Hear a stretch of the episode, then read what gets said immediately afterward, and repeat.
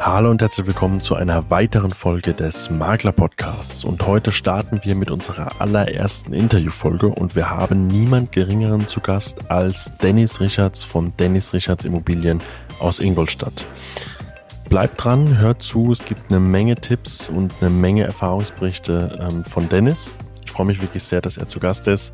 Ähm, und im Übrigen, diesen Podcast gibt es jetzt auch auf YouTube als Videopodcast. Wir verlinken in den Show Notes. Viel Spaß beim Zuhören. Ja, hallo ihr Lieben. Also, wir starten mit der ersten Interviewfolge und wie versprochen, wir haben heute einen echt starken Immobilienunternehmer äh, mit hier am Start. Ich freue mich wirklich sehr, weil ich ihn schon sehr, sehr lange verfolge. Ähm, ich glaube, er ist so ziemlich der einzige deutsche Makler oder das einzige deutsche Maklerunternehmen, was ich wirklich schon jahrelang auf Social Media verfolge und sehr, sehr schätze. Wir hatten auch vorher schon das ein oder andere Mal ein bisschen Kontakt, aber ich bin sehr, sehr gespannt, was wir heute noch alles erfahren. Und ich begrüße herzlichst Dennis Richards von Dennis Richards Immobilien aus Ingolstadt. Hi Dennis. Grüß dich Fabian. Danke, dass ich heute bei dir zu Gast sein darf. Ähm, bin sehr gespannt ähm, auf das, was äh, uns heute erwarten wird, wohin das Gespräch uns führen wird. Aber es gibt auf jeden Fall viel zu erzählen, weil bei uns nie irgendetwas gleich ist, sondern immer anders. Und vielleicht nochmal ganz kurz auch zu meiner Person, damit ich mir nochmal den äh, Zuhörern vorstellen kann, die mich vielleicht noch nicht kennen. Mein Name ist Dennis, ich bin 33 Jahre alt, ähm, bin seit über zehn Jahren in der Immobilienbranche als Immobilienmakler tätig, hatte damals mit einer kaufmännischen Ausbildung gestartet, lebe in Ingolstadt, bin gebürtiger Münchner habe zwei kleine Söhne und jetzt ein neues, zweites, richtig cooles Büro in Neuburg eröffnet. Insgesamt ähm, haben wir zehn festangestellte Mitarbeiter. Ich bin der Gründer der Firma und führe sie gemeinsam mit meinem besten Freund Exxon. Ja, vielen, vielen Dank, Dennis. Du hast gerade schon angesprochen, du hast jetzt äh, ein neues Office in Neuburg, da sitzt du auch gerade, beziehungsweise ja, Office ja. Ist, ist, ist weit untertrieben, das ist ja ein richtig cooles, richtig geiles Projekt, wenn man das mal so sagen darf. Wir gehen da später noch ganz, äh, ganz ausführlich drauf ein. Ähm, ich schätze mal, jeder deutsche Makler, der auf Social Media ein bisschen unterwegs ist, der sich damit ein bisschen befasst, dem wirst du auf jeden Fall ein Begriff sein. Du hast, ähm, ich habe vorhin noch mal nachgeschaut, mit deinem eigenen Account und auch mit dem Account der Company ähm, hast du ja fast 8000 Follower allein auf Instagram ähm, was natürlich für deutsche Makler schon ein Wort ist. Auf jeden Fall, da gehörst du ganz vorne mit dazu. Und ich glaube, bei dir sieht man ja auch so ein bisschen den Verlauf. Du machst es ja wirklich von Anfang an. Und ich habe in einem anderen Interview von dir auch gehört, dass du anfangs in deiner Anfangszeit ähm, auf Facebook aktiv warst. Ich glaube, der erste Makler in Ingolstadt auch war es, der eine Facebook-Seite hatte für die Makler Company. Ja. Kurz drauf hatten es dann alle anderen auch. Und heute sagst du, Instagram ist so eure Hauptplattform, ne? Ja, korrekt. Okay. Ähm, wie, wieso hast du damals schon in den Anfangsschulen von Social Media erkannt, was für ein Potenzial da dahinter steckt. War das eher so ein bisschen auch Spielerei am Anfang, dass es auch ein bisschen Glück war? Oder hast du von Anfang an erkannt, hey, ich kann damit auf andere Art und Weise viel, viel mehr Leute erreichen, viel, viel persönlicher auch? Im Endeffekt habe ich mich so ein bisschen jetzt in der gleichen Situation wiedergefunden wie vor vielleicht ein paar Monaten, als die Krise gerade so wirklich ins Rollen gekommen ist weil die Maßgabe zumindest als Anfängermakler ist, dass du sehr viel arbeiten musst, um irgendwann überhaupt mal wirklich als Immobilienmakler zu arbeiten. Also die Arbeitsbeschaffung nimmt mehr Zeit äh, und Energie in Anspruch als die eigentliche Arbeit der Immobilienvermittlung. Und umso besser das Geschäft läuft, desto mehr verlagert sich dann, sage ich mal, so deine Energiekomponente von Geschäfte akquirieren zu Geschäfte bedienen. Und wenn man eben gerade noch freie Zeit hat, dann muss man sich natürlich Strategien überlegen, wie kann man jetzt an potenzielle Kunden kommen. Und ähm, da habe ich für mich einfach von Anfang an erkannt, dass das Thema Video und sich das halt zu trauen, in eine Kamera zu sprechen mit Bild und Ton, einfach für Aufmerksamkeit sorgt. Und man kann viel machen, um irgendwo Marketing zu betreiben, um äh, potenzielle Geschäfte oder Kunden zu akquirieren. Aber für mich ist eigentlich schon mit immer einfach auch das Wichtigste gewesen, sage ich mal, die Mund-zu-Mund-Propaganda, das Empfehlungsgeschäft, das, was einfach wirklich in einer Stadt vor Ort spielt. Und da verstehe ich mich halt als einen absoluten Local Player, der sich aber auch mit einem ehrlichen Interesse am Menschen hier versucht zu vernetzen. Und ähm, deswegen ist es halt wichtig, ich sage immer, im Gespräch zu bleiben. Und dafür war Facebook und dann als erster Makler mal irgendwelche Videos zu Immobilienthemen zu veröffentlichen, eine ganz interessante Nummer für Ingolstadt damals in seiner Zeit. Mhm. Und wie hattest du damals angefangen? Also das Thema Videos aufnehmen war ja bei dir, ähm, ist ja schon länger, schon sehr, sehr lange Thema, dass ihr auch wirklich Objektvideos macht, dass du auch selbst vor die Kamera gehst, nicht nur in Form von, ich mache jetzt mal ein Selfie oder sowas, sondern wirklich auch in die Kamera sprichst. Ähm, wie hast du das am Anfang umgesetzt, als du noch ja alleine wart oder als ihr noch zu zweit wart? Exxon und ja. du. Hast du wirklich einfach das iPhone genommen und losgefilmt oder wie darf ich mir mhm. das vorstellen? Also am Anfang zum Beispiel, dann ähm, denkt man, dass das alles super kompliziert ist und dass man das alleine irgendwie gar nicht schaffen könnte und dass es vor allem eigentlich in der Hauptsache nur ums Equipment geht.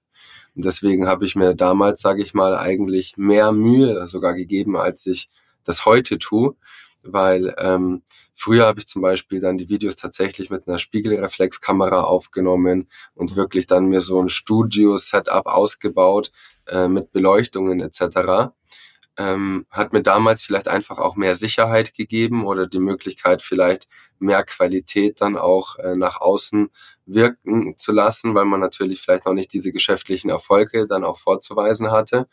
Aber heute habe ich einfach für mich verstanden und verinnerlicht, dass es einfach wichtiger ist, möglichst authentisch zu kommunizieren, ähm, dass man einfach öfter auch dann, sage ich mal, Botschaften raushaut und nicht nur versucht, so einen Image-Spot, sage ich mal, zu manifestieren, weil solange du ein einen Fortschritt in deiner Unternehmung hast, ändert sich eben auch ganz viel andauernd. Und zum Beispiel beobachte ich das halt bei mir immer, dass Fotos oder Videos, die ein halbes Jahr oder Jahr alt sind, so, das passt alles schon gar nicht mehr zu unserem Unternehmensentwicklungsstand. Und das Marketing beschäftigt mich eigentlich fast dahingehend, dann ausschließlich alles mal wieder zu aktualisieren.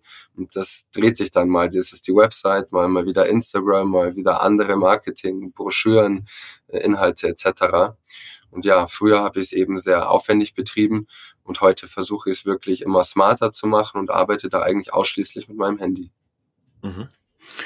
Ähm, also ich denke, wenn man, wenn man sich euren Auftritt auch anschaut und euch auch verfolgt, sieht man definitiv, dass ihr sehr, sehr innovativ auch unterwe unterwegs seid und vor allen Dingen, wenn es jetzt Neuerungen gibt, ähm, dass ihr wirklich ganz, ganz vorne mit dabei seid, die auch sehr, sehr schnell umzusetzen. Also sei es jetzt irgendwie Videos mit Untertitel ähm, und dann die farbig machen und so, was ihr jetzt macht. Ne? Ähm, mhm. Das sind ja alles Themen, die gibt es so schon, aber die sind halt innerhalb unserer Bubble, innerhalb unserer Branche. Genau, richtig. Ähm, da seid ihr sehr, sehr, sehr schnell auch in der Umsetzung mit dabei, ne? Und auch in der professionellen Umsetzung. Also nicht nur irgendwie Larifari, sondern wirklich auch professionell wird es umgesetzt. Ähm, das ist das Schöne und Gute im Endeffekt, dass du ja, sage ich mal, das Rad nicht neu erfinden musst. Du musst es ja. halt einfach nur immer weiter verbessern, dass es immer geschmeidiger, immer feiner schwingt und läuft. Aber da kann man sich eben von vielen anderen Branchen und Bereichen inspirieren lassen. Und da versuche ich einfach dann die Sachen in unseren Immobilienbereich zu übersetzen, sage ich mal. Ja, ja, verstehe. Ähm, wie kommt es bei, wie kommt es bei dem Team an, also bei Bewerbern? Kommen da auch wirklich Leute auf euch zu, die sagen, ich habe euch gesehen, ich möchte deshalb gerne mich bei euch bewerben und bei euch Gestern arbeiten. Gestern zum Beispiel. Gestern, ich bin mhm. jetzt ja hier in Neuburg in unserem neuen Büro, hatten wir äh, uns zwei äh, Azubis als Bewerbungsgespräch eingeladen und äh, beide kannten uns von Instagram. Beide wussten alles über uns, weil sie uns in Instagram schon lange verfolgen und finden das halt auch total cool und können sich deswegen auch mega mit uns identifizieren. Und von dem her sage ich mal, ist das immer dann äh, eine einseitige Bewerbung, weil die Leute, die halt über Instagram uns schon lange verfolgen, wir haben uns schon vorgestellt und präsentiert. Und das ist dann auch das Schöne für die Leute, mit denen wir im Kontakt stehen, weil wir uns dann auch ausschließlich auf sie konzentrieren können. Es geht gar nicht mehr um uns. Weil alles, was für uns Relevanz hat, ist bekannt. Und deswegen können wir uns dann da ganz anders dann mit den Kunden oder eben auch mit Bewerbern in dem Fall beschäftigen. Okay. Das heißt, auch die Kunden sind sind wirklich auch informiert über euch, folgen euch aktiv ähm, und, und kommen darüber dann auch wirklich auf euch zu. Das wäre natürlich die nächste Frage. Das, kannst du messen, wie viel, ich, ich möchte jetzt nicht sagen, wie viel Umsatz, aber wie viel Geschäft ihr, ihr aus Social Media auch raus generiert? Also ungefähr? das Ding ist, dass Instagram für mich dann am Ende immer so äh, das Ende eines eines eines Kanals ist, weil ähm, du kannst ja in vielen äh, Stellen und Positionen äh, Werbung für dich äh, schalten oder auf dich aufmerksam machen, aber die Botschaft, die du quasi dann immer damit platzieren kannst, ist, hey, folg uns auf Instagram. Weil wenn du interessant für die Leute bist, dann tun sie das und dann ähm, haben sie dich immer auf dem Radar, bis dann eben genau dieser Tag oder dieser Fall äh, eintritt, dass sie eben einen guten Immobilienmakler brauchen. Und dafür hinterlegt man sich ja dann auch solche Kontakte im Endeffekt. Also ich persönlich speichere mir mit genau diesem Motiv äh, für mich interessante Seiten auch in Instagram ab. Und von dem her ist es dann immer die Frage, wie viele Leute kommen direkt oder ausschließlich über Instagram an die Firma heran oder wie viele wurden vorher schon quasi irgendwo kontaktiert und weitergeleitet. Aber diesen geschäftlichen Umsatz, den habe ich tatsächlich mal versucht nachzuvollziehen und ähm, das geht nicht äh, zu 100 Prozent, aber nach mhm. Gefühl kann man das schon relativ gut bemessen und da bin ich mir auf jeden Fall sicher, dass wir über den Instagram Kosmos 30 bis 40 Prozent unseres Umsatzes zuzuschreiben haben. Wow. Das ist natürlich eine Menge also Geschäfte, ja. die nachweislich mit Leuten zu tun haben, die auf jeden Fall aktiv auf Instagram sind und uns auch definitiv folgen.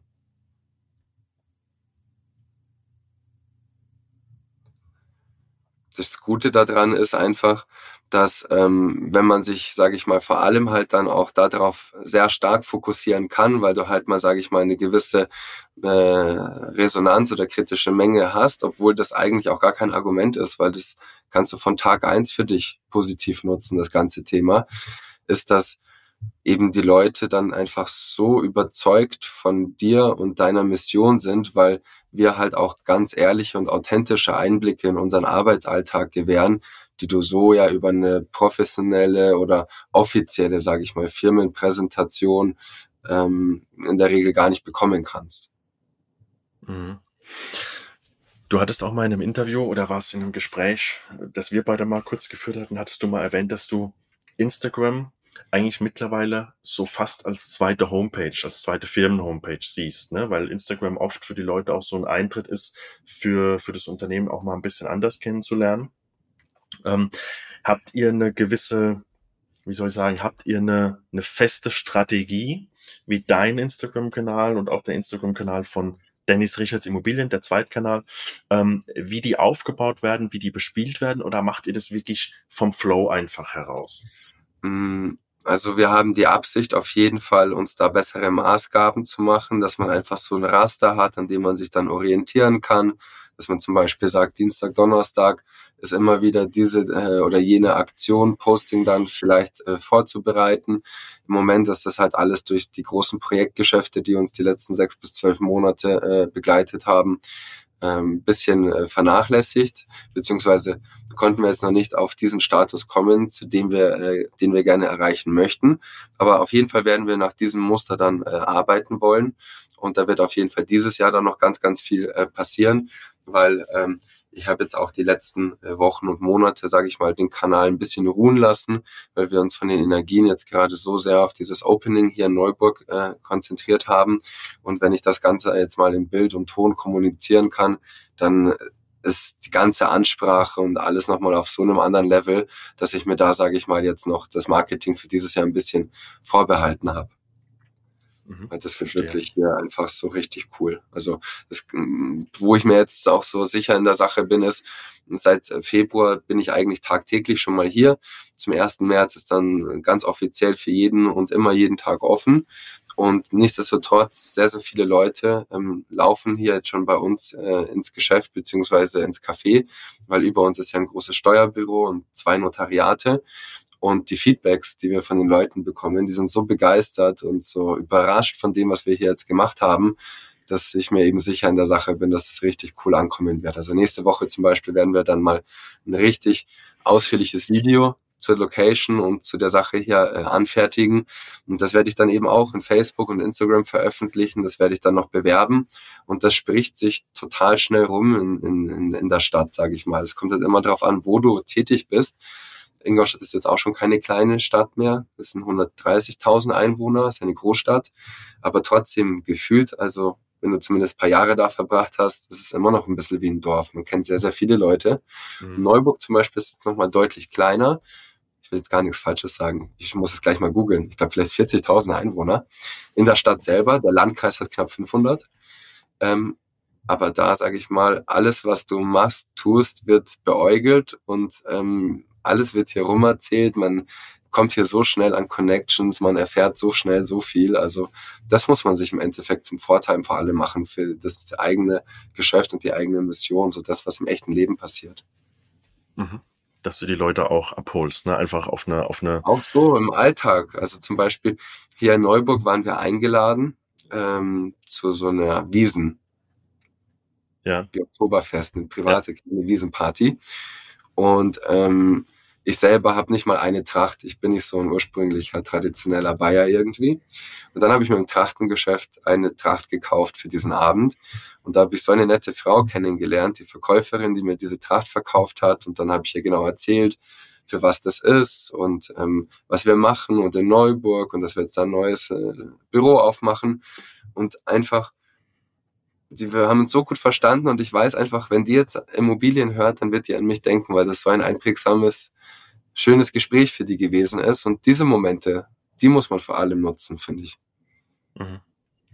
Wenn wir gerade schon beim Thema sind, spielt das Thema Kaltakquise für, für euch noch ein, ein großes Thema? Mm, also wir haben es jetzt tatsächlich bestimmt drei oder vier Jahre überhaupt gar nicht mehr gemacht. Okay. Seit ähm, der Krise machen wir es wieder. Mhm. Ähm, aber vor allem mit dem Ansatz, dass wir dementsprechend halt ähm, auch unseres, äh, unser, unser besonderes Geschäftsmodell, unser, unser Verfahren, Angebotsverfahren und Lösungen, um Immobilien halt in dieser besonderen Zeit mit einer besonderen Cleverness zu verkaufen, zu bewerben und nicht einfach nur mit der Message aufzutreten, dass wir halt ein Makler sind und gerne die Immobilie verkaufen würden oder einen Kunden hätten, sondern sind da sehr speziell in unserer Botschaft, weil ähm, ich auch weiß, dass die Kaltakquise gerade von jedem Makler so exzessiv oder von vielen Maklern exzessiv betrieben wird, dass die Verkäufer da maximal genervt sind aktuell. Von dem her muss man da, finde ich, auch schon sehr sensibel wieder sein in seinem Auftritt. Ähm, und wir zum Beispiel beginnen die Akquise-Mail mit, das könnte vielleicht Ihre letzte Makleranfrage sein. Mhm. okay, also gleich ein anderer, ein anderer Einstieg, auch ein bisschen, ein bisschen frech, aber natürlich, dass man genau. auch im genau. Gedächtnis bleibt, ne, dass man auffällt, ganz klar. Ja. Ähm, okay, Dennis, jetzt, jetzt waren wir schon sehr, sehr weit. Lass uns vielleicht mal zurückgehen, so auf deine Anfangszeit. Also warum, ja du bist, so viel ich weiß, gelernter Immobilienkaufmann, hast die IHK-Ausbildung gemacht bei der Firma Eigner Immobilien in München. Mhm. Ist ja auch eine deutschlandweit bekannte Company, äh, die sehr, sehr erfolgreich ist. Ähm, warum hast du dich überhaupt für den Ausbildungsberuf Immobilienkaufmann entschieden damals?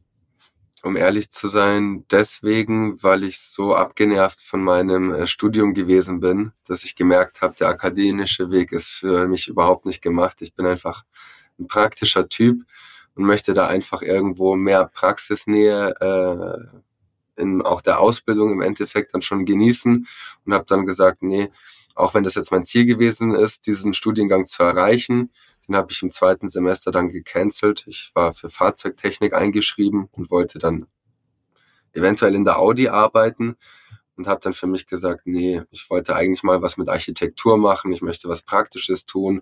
Eigentlich liegt es mir so mit Menschen mich zu beschäftigen. Habe auch immer gerne so bei eBay Sachen verkauft und das hat auch gut geklappt.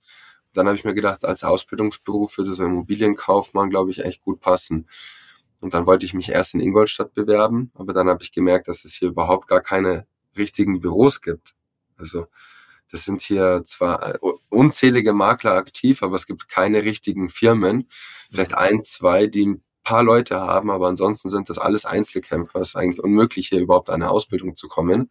Das habe ich dann für mich überhaupt erstmal verstanden und dann habe ich mir gedacht, oh nein, jetzt kann ich doch keine Ausbildung machen, jetzt muss ich Fahrzeugtechnik weiter studieren.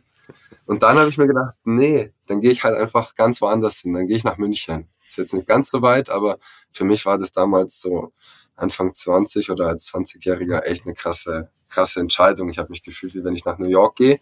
Und ja, das war dann eine ganz gute Zeit für mich. Mhm. Und ähm, warum die Firma Eigner? Gab es da äh, gewisse Beweggründe? Mm, ja, da kann ich dir auch genau sagen, wie das passiert ist. Ich habe mir dann gedacht, wenn ich schon nach München gehe, dann will ich halt bei einem richtig geilen Büro arbeiten. Und dann habe ich mich auf äh, ImmoScout gegangen, habe ich Häuser kaufen München eingegeben und dann die teuersten zuerst und mich einfach bei den ersten fünf Maklern beworben, die ich finden kann. Und dann habe ich irgendwie unglaublicherweise von Eigner Immobilien kurzfristig innerhalb von einem Monat eine Ausbildung angeboten und angenommen. Mhm. Und dann bin ich nach München gezogen und habe angefangen. Okay. Ähm, wie viele Mitarbeiter hatte Eigner damals ungefähr? Mm, also das ist extrem, weil der halt auch äh, total heftig skaliert. Zum Beispiel damals war er schon super groß, da hatte er ungefähr so 100, 110 Mitarbeiter. Die Besonderheit bei Eigner Immobilien ist, dass es das größte inhabergeführte Maklerbüro Deutschlands ist. Er hat heute, damals zum Beispiel dann eben 110 Mitarbeiter, es waren sechs Büros. Und heute hat er äh, knapp 180 Mitarbeiter und acht Büros. Und er selber hat aber als 20, 21-Jähriger genauso gestartet. Ausbildung und alleine angefangen. Und dann hat er so sukzessive sich einen kleinen Kreis aufgebaut und dann so ab 2000er ist es dann richtig durch die Decke gegangen, die letzten 20 Jahre. Mhm. Aber ist er ist auch wirklich geisteskrank drauf. Also das ist wirklich der, eine, die heftigste Arbeitsmaschine mitunter, die ich, glaube ich, je in meinem Leben kennengelernt habe. Also das ist wirklich. Auf jeden Fall eine beeindruckende, ja. beeindruckende Unternehmerstory. Würdest du sagen, dass dich damals neben dem Thema, was für Objekte bietet diese Company an, was für Objekte kann ich da vermarkten, auch ähm, die, die Firma an sich, das Branding an sich und natürlich auch dieser Unternehmer äh, dich beeindruckt haben, dass du gesagt hast, hey, unter so jemanden würde ich gerne lernen? ja, im Endeffekt war das Problem für mich, dass ich ja mir die Frage gar nicht stelle, solange ich keine Auswahl habe. Da bist du ja mhm. erstmal, sag ich mal, mit allem zufrieden, was, was sich an Optionen für dich bietet. Und ähm, eben allein nur nach dieser Vorgehensweise in München die teuersten Häuser anbieten zu dürfen, prädestiniert dich schon zu einem der besten Makler, weil die Leute in München sind so ultra anspruchsvoll und haben auch ein ganz anderes Level noch. Und ähm, dann ähm, war das im Endeffekt ähm, deswegen nicht mein Entscheidungsmotiv, aber nachdem ich dann, sage ich mal, da fast reingerutscht bin, so, ähm, war ich natürlich mega beeindruckt von allem, was mich da erwarten hat. Also man selber ist noch sehr unfertig mit Anfang 20 und dann dieser krasse Tapetenwechsel, so eine hochmoderne Firma, alle voll schickimicki, alles das Schönste vom Schönen, das hat mich schon extrem beeindruckt. Und deswegen da wächst man dann so auch ein bisschen dann in seine Schuhe rein, weil irgendwann wird das für dich auch wieder eine gewisse Art der Normalität und das ähm, schult dich halt auch einfach so ein bisschen als Mensch wieder zu sehen, dass auch das wieder alles nur normale Leute sind irgendwo am Ende des Tages, wenn du weißt, wie ich es meine. Ja, ich verstehe, ich verstehe, was du meinst, absolut. Ja. Ähm, das war 2012 oder wann hast du die, die Ausbildung damals ja, angefangen? genau. Mhm. 2012, okay. Dann hast du wie lange bei Eigner gearbeitet, insgesamt mit Ausbildungszeit? Hm, drei Jahre, bis dann genau Ende 2014. Mhm.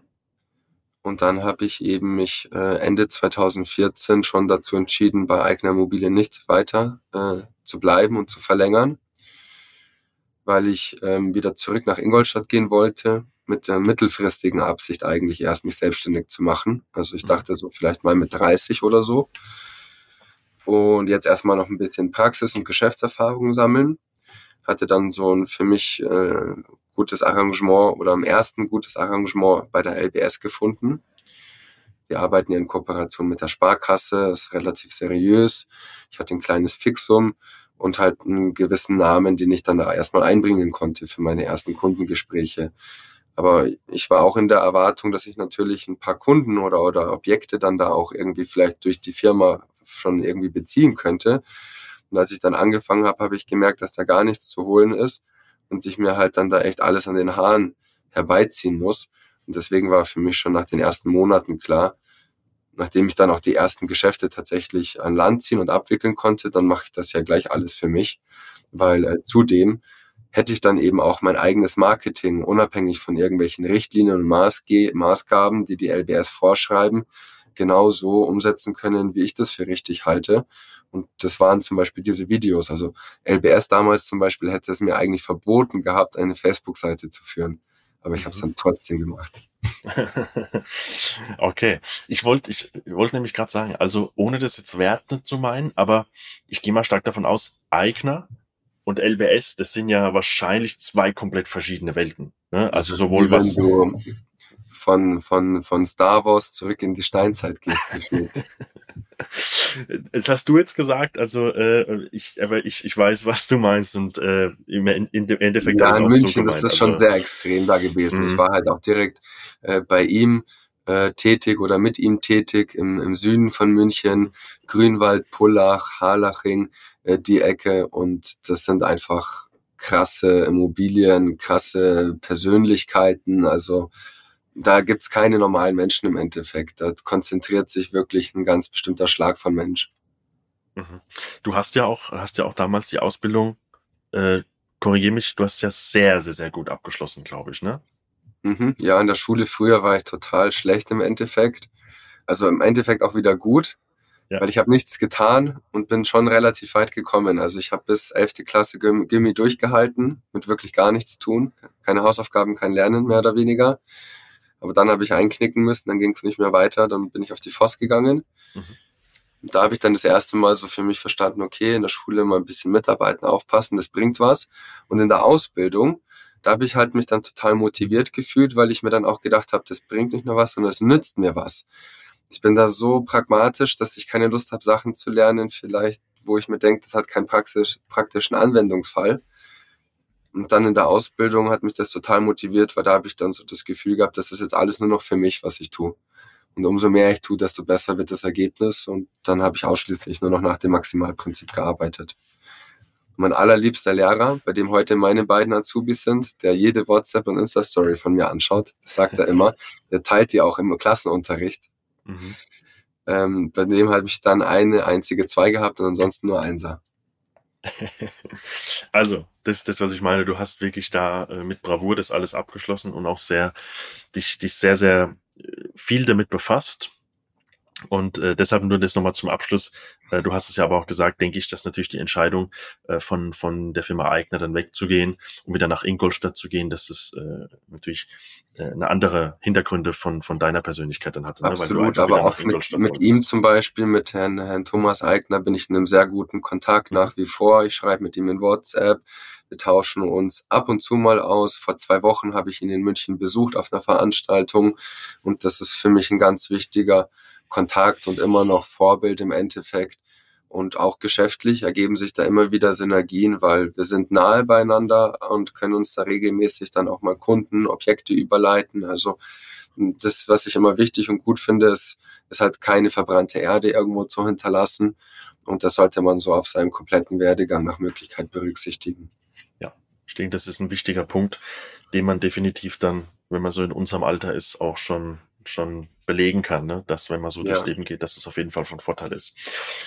Dann lass uns mal weggehen, auch von der LBS. Das war ja nur ein ganz, ganz kleines Zeitfenster bei dir. Und lass uns mal einsteigen, wirklich jetzt auf, auf Dennis Richards Immobilien. Also sowohl auf deine Personal Brand als auch, das ist ja im Prinzip, ist es ja beides Personal Brand und Unternehmensmarke. So ein bisschen in einem. Ähm, wie hast du damals angefangen? Also du hattest wahrscheinlich nicht direkt dieses ultra coole Büro direkt in der Ingolstädter Innenstadt, sondern du hast wahrscheinlich auch kleiner angefangen, ne? Genau, also ganz am Anfang habe ich mich äh, erstmal halt äh, privat äh, angemeldet, mein Gewerbe. Dann nach der LBS ähm, habe ich dann äh, ein kleineres Büro in einer Bürogemeinschaft bezogen. Meine Eltern sind selbstständig äh, tätig äh, in der Innenstadt mit anderen äh, Businesses. Aber dort war ein Zimmer frei und da habe ich dann ein Zimmer gemietet für 300 Euro. Weil das Geile daran war aber die Adresse war Rathausplatz 1. Ganz mhm. oben in der Mansarde im Dachgeschoss von diesem Gebäude. Aber eine schöne Adresse.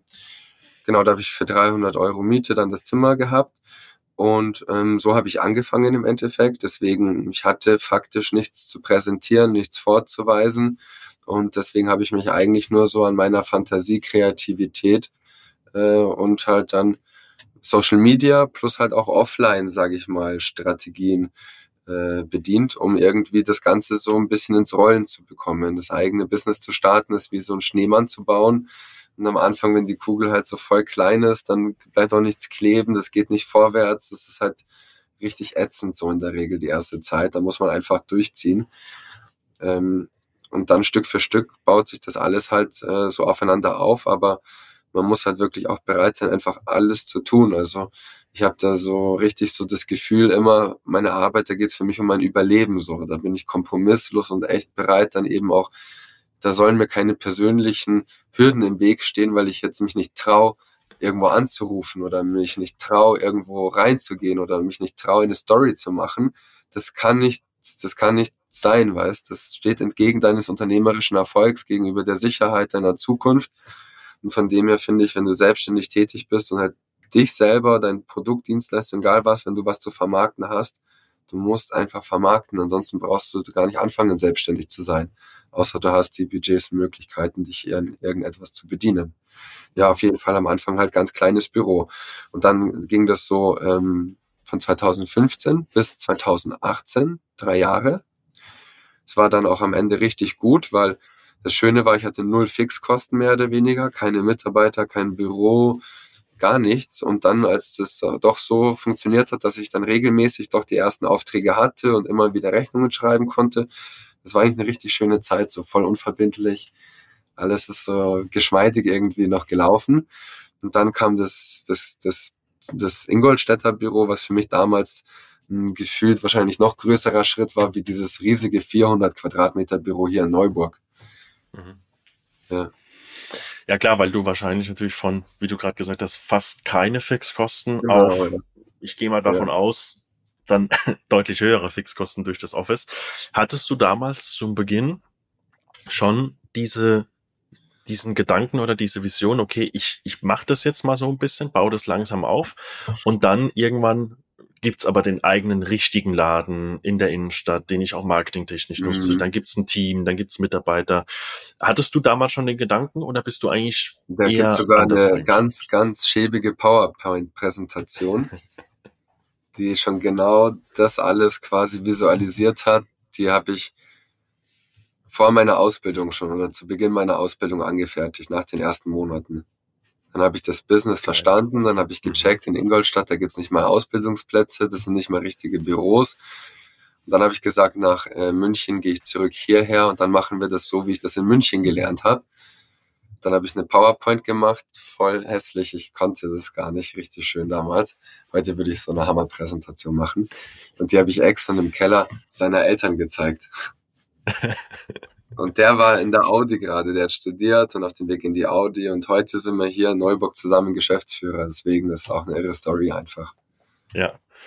Ähm, auf Excel kommen wir. Werde ich demnächst mal auf jeden Fall irgendwo in, in der Social Media pitchen, diese Präsentation jetzt, nachdem ich dieses Büro dann veröffentlicht habe. Dann wirst ja. du das auf jeden Fall sehen da, da, sind wir, da, da, da sind wir gespannt darauf auf jeden Fall. Aber spannend, dass du das damals also wirklich schon auch visualisiert hattest und auch äh, das schon so festgesetzt hattest und auch schon die Möglichkeit hattest, so groß zu denken. Ähm, auf Exxon kommen wir gleich noch zu sprechen. Äh, war Exxon dann auch schon dabei, als ihr wirklich mit Ingolstadt, also mit dem, mit dem neuen Büro gestartet habt, oder hast du das auch erstmal alleine gestartet, dieses Ladengeschäft? Also ähm, ich habe ja 2015 mit meiner Selbstständigkeit begonnen. Und dann hat sich das eben Stück für Stück immer besser entwickelt und aufgebaut. Und dann nach zwei Jahren, zweieinhalb Jahren, habe ich dann das erste Mal mit Exxon dazu gesprochen, weil sich dann so bei mir die Situation abgezeichnet hat, so, okay, krass, jetzt habe ich so viele Aufträge, dass ich eigentlich die gar nicht mehr alleine alle schaffen kann oder das wird wirklich ultra stressig. Ich habe damals eh jeden Tag zwölf Stunden gearbeitet. Und dann habe ich gesagt, jetzt ist der Punkt, wo ich das erste Mal Aufträge abgeben kann und dann habe ich Exxon mal quasi äh, mit in einer ersten Vermietung involviert. Dann habe ich gesagt, dann ich als jetzt eher schon mit Ausbildung, zwei, drei Jahre Geschäftserfahrung, selbstständig, ich mache die Verkäufe und fange mal an, Vermietungen abzugeben. Und dann hat Exxon immer mal wieder die Vermietungen gemacht. Und äh, Stück für Stück ist es dann einfach, hat sich das so entwickelt, dass das immer mehr Fahrt aufgenommen hat, dass auch das nicht mehr ausgereicht hat. Okay. Und dann hat er gesagt, okay, ich steige jetzt wirklich richtig mit ein? Ja, das gab dann, sage ich mal, so eine gewisse Übergangsphase, ähm, wo er auch äh, ein Jahr dann ein Sabbatical sogar in der äh, Audi genommen hat, um sich halt wirklich sicher zu sein in seiner Entscheidung, weil ich sag mal, er ist äh, ursprünglich ein Flüchtlingskind aus dem Kosovo, so muss man sagen, und hat sich das aufgebaut, Gymi, der ist besser gewesen hundertmal als ich in Deutsch und allem, studiert und dann noch einen Platz bei dem Arbeitgeber in einer geilen Position, wo jeder hin will. Der kommt ja nicht von nichts und, und, und, und kann jetzt hier sich einfach ausprobieren, sondern der hat ja auch Verantwortung für Familie und auch zwei Kinder. Und von dem her hat er da in der Stelle dann viel aufgegeben und es war eine große Entscheidung, aber eben auch die richtige, weil das hat man auch gemerkt, solange du halt so zwischen den äh, Welten gefangen bist, das ist gut für einen Anfang vielleicht, aber dann bist du auch ganz schnell festgehangen. So, äh, da kommst du dann nicht mehr richtig weiter, da muss man sich schon für eine Seite entscheiden. Mhm. Wie wichtig ist, ist er für, für, für dich als Unternehmer und auch fürs Unternehmen? Ich meine, gut, klar, jetzt mittlerweile seid ihr beide äh, Inhaber der Company. Ähm, aber wie wichtig war er damals zum damaligen Zeitpunkt schon als, als jemand, den du auch schon lange gekannt hast, also schon auch ein Freund, ähm, dass er damit Damals eher weniger. Deswegen, okay. weil das, das, das verschmilzt immer mehr und der gemeinsame Weg, der überholt den alleinigen Weg irgendwann, den ich davor hatte. Und das heute eigentlich ja schon um ein Vielfaches. Von dem her, diese richtige Gründungsphase, da hätte ich mir wirklich am besten jemanden gewünscht, weil da hast du so einen Stress und bist dir so unsicher in allem. Aber wenn jemand dann auch keine Ahnung hat, dann bringt es vielleicht weniger. Dann ist es gut, wenn man einfach auf sein Gefühl und seine Intuition hört und dann eben erstmal so, ja, ein paar Geschäfte abgegeben. Das war für ihn eigentlich ein Zubrot, so ein Zusatzeinkommen am Anfang. Und dann, umso besser sich das entwickelt hat, sind wir da halt auch immer eingespielter geworden. Wir sind ja schon beste Freunde gewesen und hatten dann eben auch jetzt das gemeinsame Tätigkeitsfeld der, der Arbeit. Und da hat sich unsere gute Freundschaft eigentlich total bewährt, weil wir uns sehr gut ergänzen im Endeffekt. Ich bin so vom Gefühl immer so ein bisschen der sehr Neugierige, der immer vor allem den Blick sehr nach vorne richtet. Und Exxon ist derjenige, der auch mal einen Schritt zurückgeht und nochmal guckt, ob alles wirklich in die richtige Richtung läuft und dann auch anfängt, die neuen Systeme zu etablieren und jetzt dann in dem Fall bei uns halt irgendwelche Prozesse daraus zu entwickeln, die das Ganze halt dann auch mittel- und langfristig in Richtung Unternehmen irgendwie entwickeln können. Mhm. Das das Ladenlokal in Ingolstadt, das ist, wenn ich richtig mal in der Milchstraße, ne? Mhm, ja. Ähm, ist das jetzt in Ingolstadt so eine der Top-Adressen in der Innenstadt? Also war es gezielt, dass du gerne dahin wolltest, oder? Ja, doch. Also mhm. ich sag mal, ich hatte ja mein schon mein Büro am Rathausplatz, deswegen war ich schon gewöhnt, in der Altstadt zu arbeiten und habe auch dort äh, privat gelebt. Und ähm, ich sag mal, es ist jetzt keine 1A-Lage, das wäre vielleicht eine Fußgängerzone, aber eine 1A-Lage ist eigentlich auch keine 1A-Lage, weil es eben eine Fußgängerzone ist. Mhm. Und wir sind in einer 1B-Lage, also quasi zweite Reihe zum, äh, zur Altstadtader. Und ähm, da ist noch ein guter äh, Flanierverkehr von Fußgängern, aber auch äh, schon einiges an Durchgangsverkehr. Und von dem her hat man halt auf jeden Fall durch die breite Schaufensterfront dann einfach optische Wahrnehmung, wenn man in der Stadt sich bewegt, von Leuten, die einen halt vielleicht noch nicht gekannt haben. Und äh, diese Sichtbarkeit ist deswegen für mich auch gar nicht unbedingt eine Ausgabe, sondern irgendwo ein bisschen eine, eine Investition ins Marketing im Endeffekt. Weil wenn ich jetzt kein Ladenlokal nehme, sondern einfach oben drüber in die Büroetage gehe, dann zahle ich bestimmt 1000, 1500 Euro weniger Miete aber für 1000 Euro einen richtigen Laden mit Schaufenster zu haben, ist, finde ich, schon ein guter Deal im Endeffekt. Und wenn man es immer so sich relativiert und auf diese richtigen Referenzen eigentlich zurückholt, äh, dann muss man solche Entscheidungen eigentlich so treffen, wie man sie trifft. Mhm. Stimme ich dir voll und ganz zu. Ich meine, das eint uns ja auch. Ähm, die, ich, ich habe ja auch Ladenlokale immer dann, also auch mit Schaufenster, auch immer in der Innenstadt, aber auch immer mit, mit Durchgangsverkehr, was Autos angeht. Also quasi genauso wie du, ne, so der Anfang von der Fußgängerzone und sowas. Ähm, und wir kriegen auch oft das Feedback, äh, wenn ich jetzt mit anderen Unternehmern mich austausche oder sowas, ähm, die ich noch nicht kenne, die sagen dann auch oft, ah ja, hier, Martin-Luther-Straße, Landau, ne? Ihr seid ja das Büro, was immer beleuchtet ist und die IMAX und so weiter. Also die, die Leute, wenn die da immer wieder dran vorbeilaufen, das bleibt ja auch im Gedächtnis. Ne? Ähm, sowohl positiv, äh, wenn es wirklich super toll aussieht, als auch vielleicht mal negativ, wenn es wenn's, wenn's nicht so toll aussieht. Ähm, von daher, ich sehe das wie du, das ist eher eine Investition und keine Ausgabe in dem Sinne. Absolut, ja. Und ihr habt ja euer Marketing, das sieht man ja, wenn du ähm, wenn man, wenn man dich verfolgt, ihr habt ja Milchstraße, deshalb auch die Frage nach der Milchstraße, nach der Adresse. Das Marketing ist bei euch ja, ich sage jetzt mal so ein bisschen wie der Weltraum aufgebaut, ne? Mit ja. dem mit dem Astronauten und mit der Karte, die beleuchtet ist und sowas und auch mit den Farben. Ähm, woher woher kommt die Idee bei dir für diese ganzen Marketing-Sachen? Weil das ist ja schon wirklich 1A Positionierung, alles aufeinander abgestimmt. Ähm, ich glaube, selbst dein, dein Rucksack, den du als mal dabei hast, hat die Farbe blau. Ne? Also äh, dem, den Kugelschreiber, den du hast, hat, glaube ich, oben drin genau diese, diese, diese. Ja, genau, genau. Das, äh, das meine ich. Ne? Also du stimmst wirklich bin, alles aufeinander ab. Das war jetzt eigentlich im Endeffekt ein, ein sehr schönes Beispiel, was sich aber in vielen Bereichen einfach wiederholt. Das sind so Sachen, die, die lassen sich jetzt gar nicht 100% planen oder beabsichtigen, mhm. aber irgendwie durch drüber nachdenken und vielleicht auch durch das viel kommunizieren, viel mit anderen Menschen reden, deren Meinungen einholen, werden total lustige Ideen geboren. Ähm, zum Beispiel die Idee mit der Milchstraße im Endeffekt. Das war mit ein Vorschlag von äh, Exons Frau. Die hat das gelesen, Milchstraße, und dann sie so, ist ja wie so die Milchstraße im Weltall, das wäre voll cool, so galaktische Grüße aus der Milchstraße. Und ich gesagt, geile Idee. Das machen wir. Und darauf hat sich dann so immer mehr aufgebaut und es passt auch gut, weil ich auch versuche dann sogar gegenüber meinen Kunden in den echten Gesprächen in der, dieser Bildsprache weiter zu bleiben. Also wir sind quasi die Piloten für die Eigentümer, die sie sicher äh, an den Flughafen und quasi in den, in den Notartermin eigentlich bringen. Und da muss man halt darauf eingestellt sein, dass auf dem Weg auch mal Turbulenzen auftreten können, dass es vielleicht mal länger dauert oder dass vielleicht auch mal ein Saft ausgeht, aber ich kann Ihnen auf jeden Fall garantieren, wir werden sicher landen und Sie haben da vorne mit Ex und mir die besten Piloten in der Maschine sitzen, die Sie finden können. Das finden die dann lustig und gut und dann sagen die, da habe ich ein gutes Gefühl. Weil die, die Sache ist schon die, dass wir das eben nicht nur spielen oder vorgeben, sondern das ist schon mein Anspruch. Also ich will einfach der beste Makler sein, den die Kunden im Endeffekt hier in der Region haben können. Und ich rede mir das nicht ein, sondern ich arbeite dafür jeden Tag und dann muss man das nicht spielen und die Leute merken dann, dass das, dass das so deine DNA irgendwie ist. Das ist alles so sehr viel einfach, ja, so Menschengespür vor allem, Menschengefühl. Mhm, mhm. Du, du, ich glaube, du gehst ja sehr, oder ihr geht sehr, sehr stark auch auf dieses Thema einfach ähm, das Menschliche auch ein. Ne? Das merkt man ja auch bei dem Konzept jetzt hat.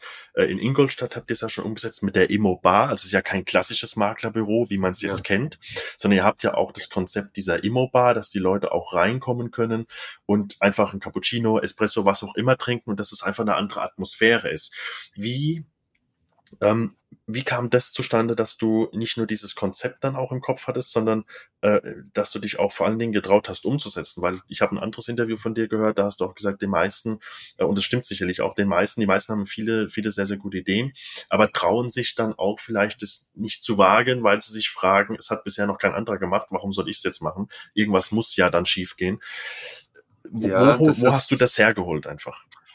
Im Endeffekt die Sachen, zum Beispiel, wenn wir später hier über dieses Bürokonzept äh, sprechen, ich bin mir bis heute unsicher, ob das tatsächlich so ankommen wird. Aber im Endeffekt, das ist eine logische Konsequenz, das muss ankommen. Und man fängt halt, sage ich mal, ja mit vielen kleinen Sachen an. Zum Beispiel, blöd gesagt, ich habe früher Vespa geschraubt. Mhm. Und dann habe ich beim Vespa-Schrauben so gecheckt, okay, das Teil ist kaputt, aber das kann ich jetzt gar nicht bei Bauhaus kaufen, so, das gibt's gar nicht. Da muss ich jetzt mir irgendwas einfallen lassen, was ähnlich ist oder was ich umbauen kann oder und dann habe ich immer mehr so gelernt, zum Beispiel geht nicht, gibt's nicht. Es gibt für alles immer eine Lösung. Also du musst einfach nur lang genug überlegen und alle so diese ganz kleinen Lebenserfahrungen bauen dann immer weiter auf, dass man halt immer mehr Selbstsicherheit, Souveränität so in seine eigenen Zukunftsgedanken bekommt. Und da muss man dann halt sehr auf sich selber vertrauen und natürlich auch maximal überzeugt sein, weil wenn du nicht mal für deine Sache überzeugt bist, dann wird es kein anderer sein. Also du musst für deine Sache brennen und andere Leute überzeugen können. Und ähm, wenn du das dann tatsächlich schaffst und ich verkaufe jedem hier dieses Konzept und meine Idee und dann verstehen die Leute das blöd gesagt erst, dann wird's am Ende aber auch gut. Weil ich es ja gar nicht drauf ankommen lasse, dass die Leute das missverstehen können, sondern ich helfe denen dabei, das zu verstehen. Wenn die Leute einfach hier reinlaufen, die sind total verwirrt, die wissen gar nicht, was das hier sein soll. Das gibt's nicht. Ja, also, also das, das kommt natürlich noch dazu, ne, dass die Leute das auch, das auch nicht erwarten. Aber ich gehe mal stark davon aus, dass sich sowas, äh, und das hast du vorhin schon ein bisschen für Neuburg angesprochen, sowas spricht sich ja dann auch schnell rum. Also ich denke mal, dass auch die Leute in Ingolstadt, selbst wenn es jetzt eine Großstadt ist, ähm, dass da sicherlich jeder, der sich schon mal ein bisschen mit dem Immobilienmarkt auseinandergesetzt hat äh, und dann natürlich auch eure Anzeigen sieht, ein bisschen sich mit euch beschäftigt, der weiß natürlich, okay, hey, die haben eine Immobar, da, da gibt's Kaffee, das ist einfach ist einfach halt was anderes, wie jetzt alle anderen das machen. Deswegen, ja? es, es gibt ja viele, viele unterschiedliche Facetten von Immobilienmaklern, die auch alle ihre Daseinsberechtigungen haben und auch ganz richtigerweise unterschiedliche Zielgruppen ansprechen. Damit, weil jeder Mensch ist unterschiedlich, wird gesagt, ich will gar nicht mit jedem zusammenarbeiten. Ich will mit Eigentümern arbeiten, mit denen ich auf einer Wellenlänge, sage ich mal, schwimme. Und die anderen, die dürfen auch mit anderen arbeiten, weil da gibt's welche, mit denen die vielleicht tatsächlich besser harmonieren und das am Ende das bessere Geschäft wird.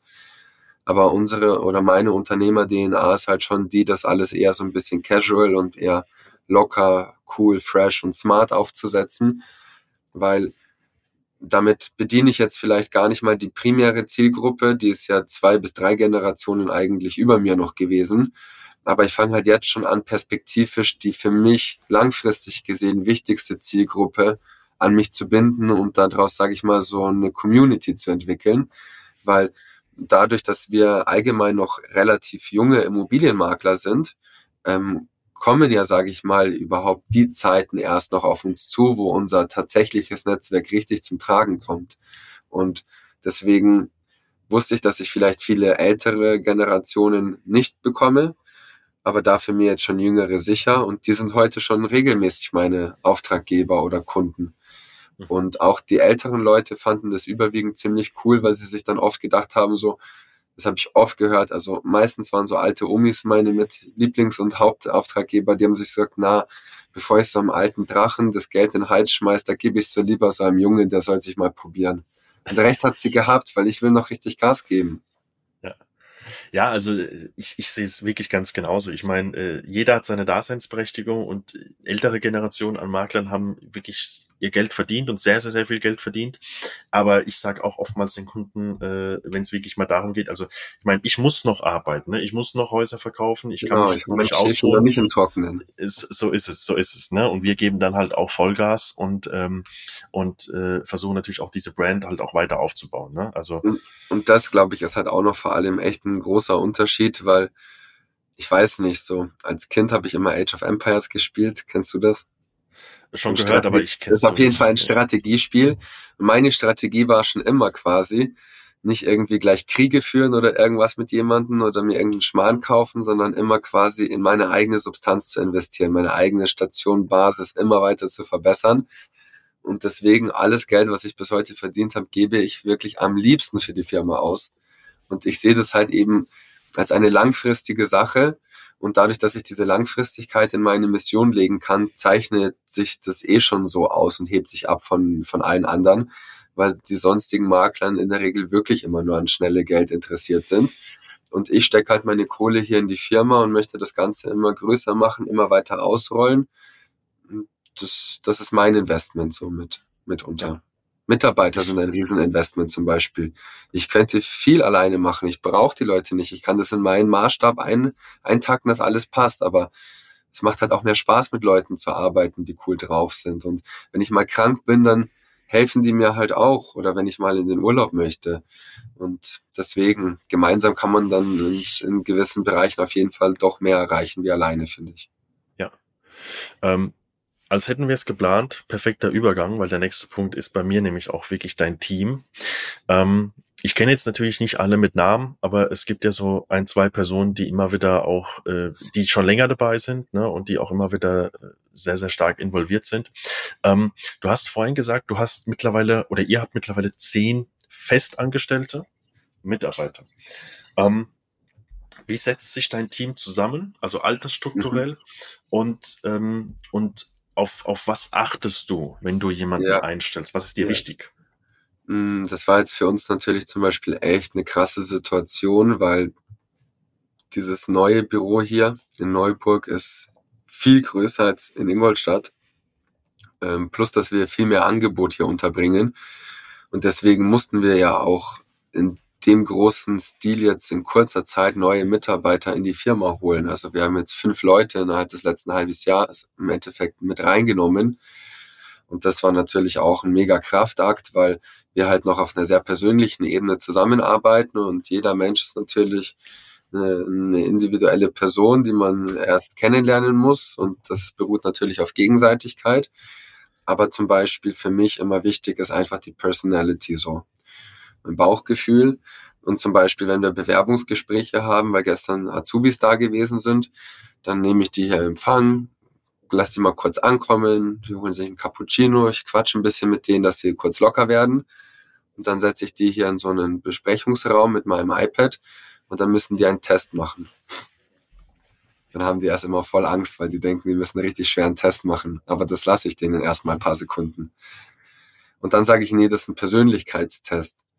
Mhm. Und zum Beispiel die Seite kann ich empfehlen, die heißt 16 Personalities, also 16 Persönlichkeiten. Das dauert so 10 Minuten und das ist immer ganz interessant, was dann halt da rauskommt.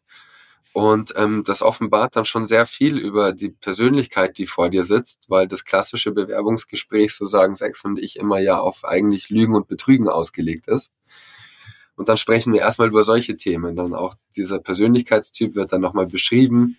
Und dann darf die äh, Dame oder der Herr das einfach mal kommentieren, wo er sich drin wiederfindet oder was er jetzt, sage ich mal, nicht als sein äh, Charakter beschreiben würde. Und dann ergeben sich darüber schon sehr interessante Gespräche. Und deswegen einfach wirklich so den Charakter und wir sagen immer Fallen Angel, gefallener Engel. Also die Leute, sage ich mal, die halt, sage ich, einfach mal schon was erlebt haben im Leben und auch mit ein paar richtigen Tiefschlägen umgehen mussten. Das sind Leute, auch wenn die vielleicht keine guten Noten in der Schule hatten, die können teilweise extrem handlungsfähig sein. Das sind manchmal richtige Maschinen, solche Menschen. Und dann ist ein ganz großer Magnet für uns vor allem halt so dieses Ex-Konzernler. Also durch diese, diesen Spirit und diesen Teamgeist, den wir hier ausstrahlen, ziehen wir dann solche Leute an. Exxon Wander Audi hat keinen Bock mehr gehabt. Alina war bei Media Saturn und hatte keine Lust mehr gehabt. Max war bei der Sparkasse sein Leben lang, hat keine Lust mehr gehabt. Emre war in der Sparkasse. Verena war in einer größeren Firma. Keiner hatte mehr Lust auf dieses firmenmäßige, konzernmäßige, sondern die wollten einfach als Team arbeiten, Spaß bei der Arbeit haben und was bewirken. Und deswegen, das ist jetzt richtig eine, ein cooler Spirit und den spüren die Leute und dann merkt man ziemlich schnell, ob das passt oder nicht eigentlich. Wir sind wie Avengers so ein bisschen, versuchen wir zu sein. Jeder soll eine Spezialfähigkeit mitbringen. Keiner muss alles kommen, können, aber einer soll ein paar Sachen richtig gut sein. Ja, Verstehe. Ähm, lass uns vielleicht mal bei dem Thema bleiben, weil das ist natürlich für, für die Zuhörer, die wir haben und ZuhörerInnen, ähm, äh, sehr, sehr spannend, weil es sind ja überwiegend andere Makler, sind jetzt keine Endverbraucher, die wir ja. ansprechen.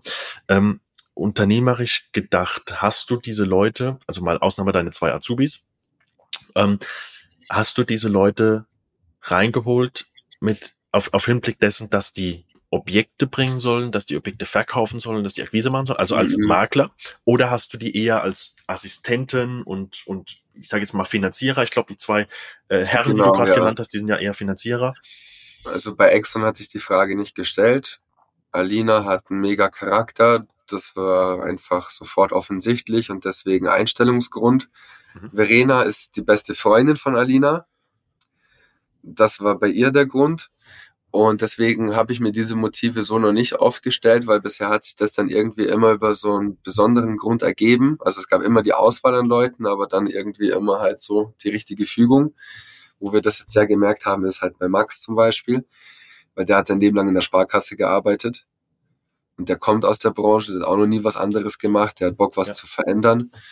Und das merkt man schon, dass der halt extrem viel Know-how, Skill, Netzwerk mitbringt. Also da habe ich dann das erste Mal auch verstanden, dass das, sage ich mal, halt das eine essentielle Komponente auch bei der Mitarbeitergewinnung ist. Aber oft schließt sich das gegenseitig aus, weil die Leute, die dann was mitbringen, die sind dafür oft sehr faul. Mhm. Und bei Max haben wir jetzt Glück, dass beides passt. Und ja, die Gefahr, die ich halt immer so ein bisschen hatte bisher, ist so, ich will eigentlich nicht so gerne mit Männern oft arbeiten, weil ich mhm. denen nicht so über den Weg traue. Das sind Frauen für mich wirklich die überlegenere Arbeitskraft, auch auf einer partnerschaftlichen Ebene teilweise. Und ja, aber es gibt halt eben auch richtige Good Guys und die haben wir mit Max und Emre zum Beispiel dann jetzt gefunden. Mhm. Okay, und die zwei Azubis, die ihr habt, die machen beide Immobilienkaufmann, Kauffrau? Mann und Kauffrau, oder? genau, ja. Da haben wir jetzt ein Mädel, die hat mal mit 14 bei mir ein Praktikum gemacht. Die ist heute 18 und ich habe ihren Eltern ein Haus verkauft und das alte auch verkauft. Also darüber kenne ich die extrem gut. Die hat jetzt heute eine Ausbildung bei mir angefangen, vier Jahre später nach ihrem Praktikum. Und ähm, der andere Auszubildende ist schon ein bisschen älter, knapp über 30. Ähm, und das ist der Klaus. Das ist mein Schwager. Es hat sich auch so zufällig bei ihm ergeben. Er hat vorher bei einem äh, oder bei mit dem edelsten Herrenausstatter in Ingolstadt gearbeitet und von dem er natürlich schon sehr viel verkäuferische Erfahrung im Endeffekt, weil dort kaufen nur Unternehmerpersönlichkeiten und ich sag mal geldige Leute ein. Und ähm, er hat äh, für sich entschieden, dass er jetzt aber nochmal richtig in Wissen investieren möchte und dazu bereit ist, mit einer Ausbildung bei Null anzufangen. Und der Challenge stellt er sich bisher auch ganz erfolgreich. Mhm. Genau, und jetzt und für dieses Jahr suchen wir halt jetzt vielleicht nochmal ein, zwei neue Azubis. Okay, das heißt, du setzt Azubis ist eine gute Sache zum Beispiel. Das haben wir auch erst im letzten Jahr kennengelernt. Mhm. Das, das Gute beim Azubi ist, der sagt schon mal für drei Jahre ja. Ansonsten bringt es ihm nichts, vorher zu gehen. Und das ist für mich immer die größte Gefahr, der ich mir schon von Anfang an sehr bewusst gewesen bin, ist, du brauchst wirklich ein beständiges Team. Weil wenn jetzt Alina geht, die habe ich so viel beigebracht, das wäre wirklich so ein Extremverlust. Ähm, deswegen müssen wir alles skripten und alles äh, Wissen wieder übernehmen. Das ist auch wichtig beim unternehmerischen Wachstum. Aber trotzdem, das wäre einfach persönlich und für die Firma ein totaler Verlust. Und deswegen Leute, in die man schon so viel investiert hat, die so viel Wissen aufgebaut haben, die ganzen Abläufe kennen, da muss man als Arbeitgeber einfach darum bemüht sein, eine gute Beziehung zu seinen Mitarbeitern zu haben. Dieses ewige Stellenhopping, das kann keine gute Zukunft für, für eine, eine, eine hochkomplexe Qualitätsdienstleistung sein, so. Mhm. Hast du auch schon mal äh, mitarbeitertechnisch, ich sag jetzt mal, jemanden gehabt, wo du schnell gepasst hat? Ja, ja nicht gepasst mhm. hat. Mehrere Situationen gab es da schon. Aber deswegen, man darf halt auch nie eine, ein, dann das hinnehmen, dass es die falsche Entscheidung war, sondern dann musst du was ändern und dann ändern wir was in dem Moment. Also da gab es zum Beispiel ein paar Situationen. Eine, die ja nicht persönlich zu verstehen ist, aber ein gutes Beispiel dafür ist, das war ein Mädchen, die hat einen Top-Eindruck gemacht, Top-Auftritt gehabt. Aber als sie dann angefangen hat, bei uns zu arbeiten zum Beispiel, dann hat sie angefangen zu stottern. Und das hatte sie früher und das gab es eigentlich nicht mehr. Und dann aber irgendwie in der Aufregung von der neuen Stelle ist das wieder durchgekommen bei ihr. Und das war so stark, dass es am Ende gar keinen Sinn mehr gemacht hat im Endeffekt, weil es unmöglich war, tatsächlich zu telefonieren. Und das sind so bedauernswerte Situationen, die mir so leid tun und es ist dann so ein absolut maximal unangenehmes Gespräch auf so einen Menschen zuzugehen. Aber am Ende muss man ja die beste Lösung für alle finden und das gehört halt auch immer alles dazu. Das ist halt einfach so. Nicht alles geht glatt, aber am Ende muss halt das beste Ergebnis stehen. Mhm. Ja. Für, für alle Beteiligten auf jeden Fall. Ne? Also ja, ja. ich sehe es auch immer so, wenn, wenn, wenn ich gemerkt habe früher bei Leuten, ey, das, das passt nicht, die kommen da nicht voran, dann ist es langfristig gedacht ja auch das Beste, wenn, wenn wir beide als erfahrene Makler zumindest schon wissen, auf das und das kommt's an, ähm, dann ist es auch wichtig, demjenigen diese Entscheidung auch abzunehmen. Zum Beispiel in Zukunft werde ich ausschließlich Leute beschäftigen, die hier mindestens eine Woche, das ist zumindest mal die, die, die Maß- oder Zielgabe, Praktikum gemacht haben. Zur Not ein paar ganze Tage, aber alles andere macht keinen Sinn. Wieso sollte ja. man zu irgendwas Ja sagen, wenn man sich gar nicht richtig kennengelernt hat? Das war dann das bei der an, bei dem anderen Fall da war das nie möglich, nie möglich, dass wir mal richtig eine ganze Woche verbringen. Okay, dann fangen wir an. Die Probezeit habe ich ja vereinbart. Aber dann beim in dem ersten Monat oder in den ersten beiden Monaten habe ich dann auch gemerkt, das ist ganz weit weg von dem, was ich ursprünglich gesehen oder erwartet habe. Also da habe ich mich im Endeffekt dann ein bisschen vielleicht selber blenden lassen oder mir viel mehr, mehr ausgemalt als da war. Und das war dann auch eine doofe Situation, aber musste man dann auch auflösen. Also es bringt ja nichts mit falschen Leuten dann auf Krampf weiter zu arbeiten, weil es tut beiden Seiten nicht gut. Das merken die und das merkt man selber auch in seinem Bauchgefühl, wenn man morgens ins Büro kommt. Da möchte ich mich gut fühlen.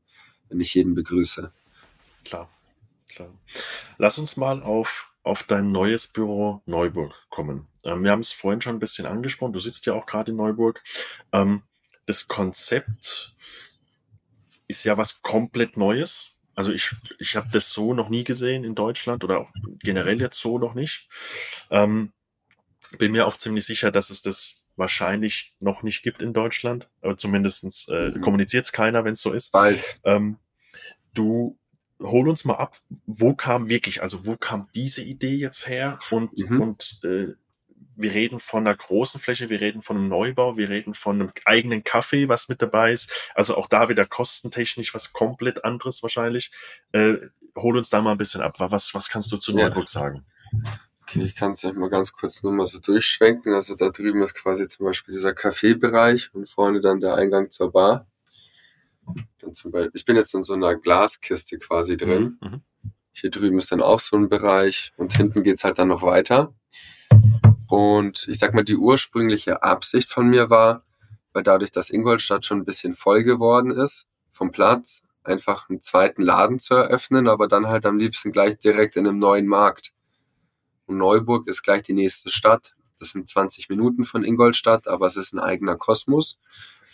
Und dann kam so die, die Idee, sich halt in Neuburg umzuschauen, weil ich da auch dann schon sehr viele Beziehungen geschäftlicher Art irgendwie hin haben sich ergeben, entwickelt. Ich habe immer mehr dort auch was zu tun gehabt. Und dann eben bat sich diese krasse Möglichkeit, die zwei Notare, das sind die einzigsten beiden des Landkreises von 500.000 Menschen. Es gibt nur dieses eine Notariat, sonst keins. In Ingolstadt gibt es zehn Notare. Und die haben hier ein neues Gebäude, ein richtig geiles Designer-Architektengebäude gebaut für sich, für ihren befreundeten Steuerberater und für einen Rechtsanwalt, der hier unten reingehen sollte. Und dieser Rechtsanwalt hat denen abgesagt und dann haben sie mich gefragt, ob ich ihnen das vermieten kann. Und dann habe ich gesagt, hey, das ist aber die geilste Immobilie für einen Makler unter einem Notar und unter noch einem Notar und einem Steuerberater. Und dann musste ich da aber richtig pitchen und die überzeugen, dass wir hier uns unten ausbreiten durften. Aber am Ende haben die Notare mir dann die Fläche gegeben.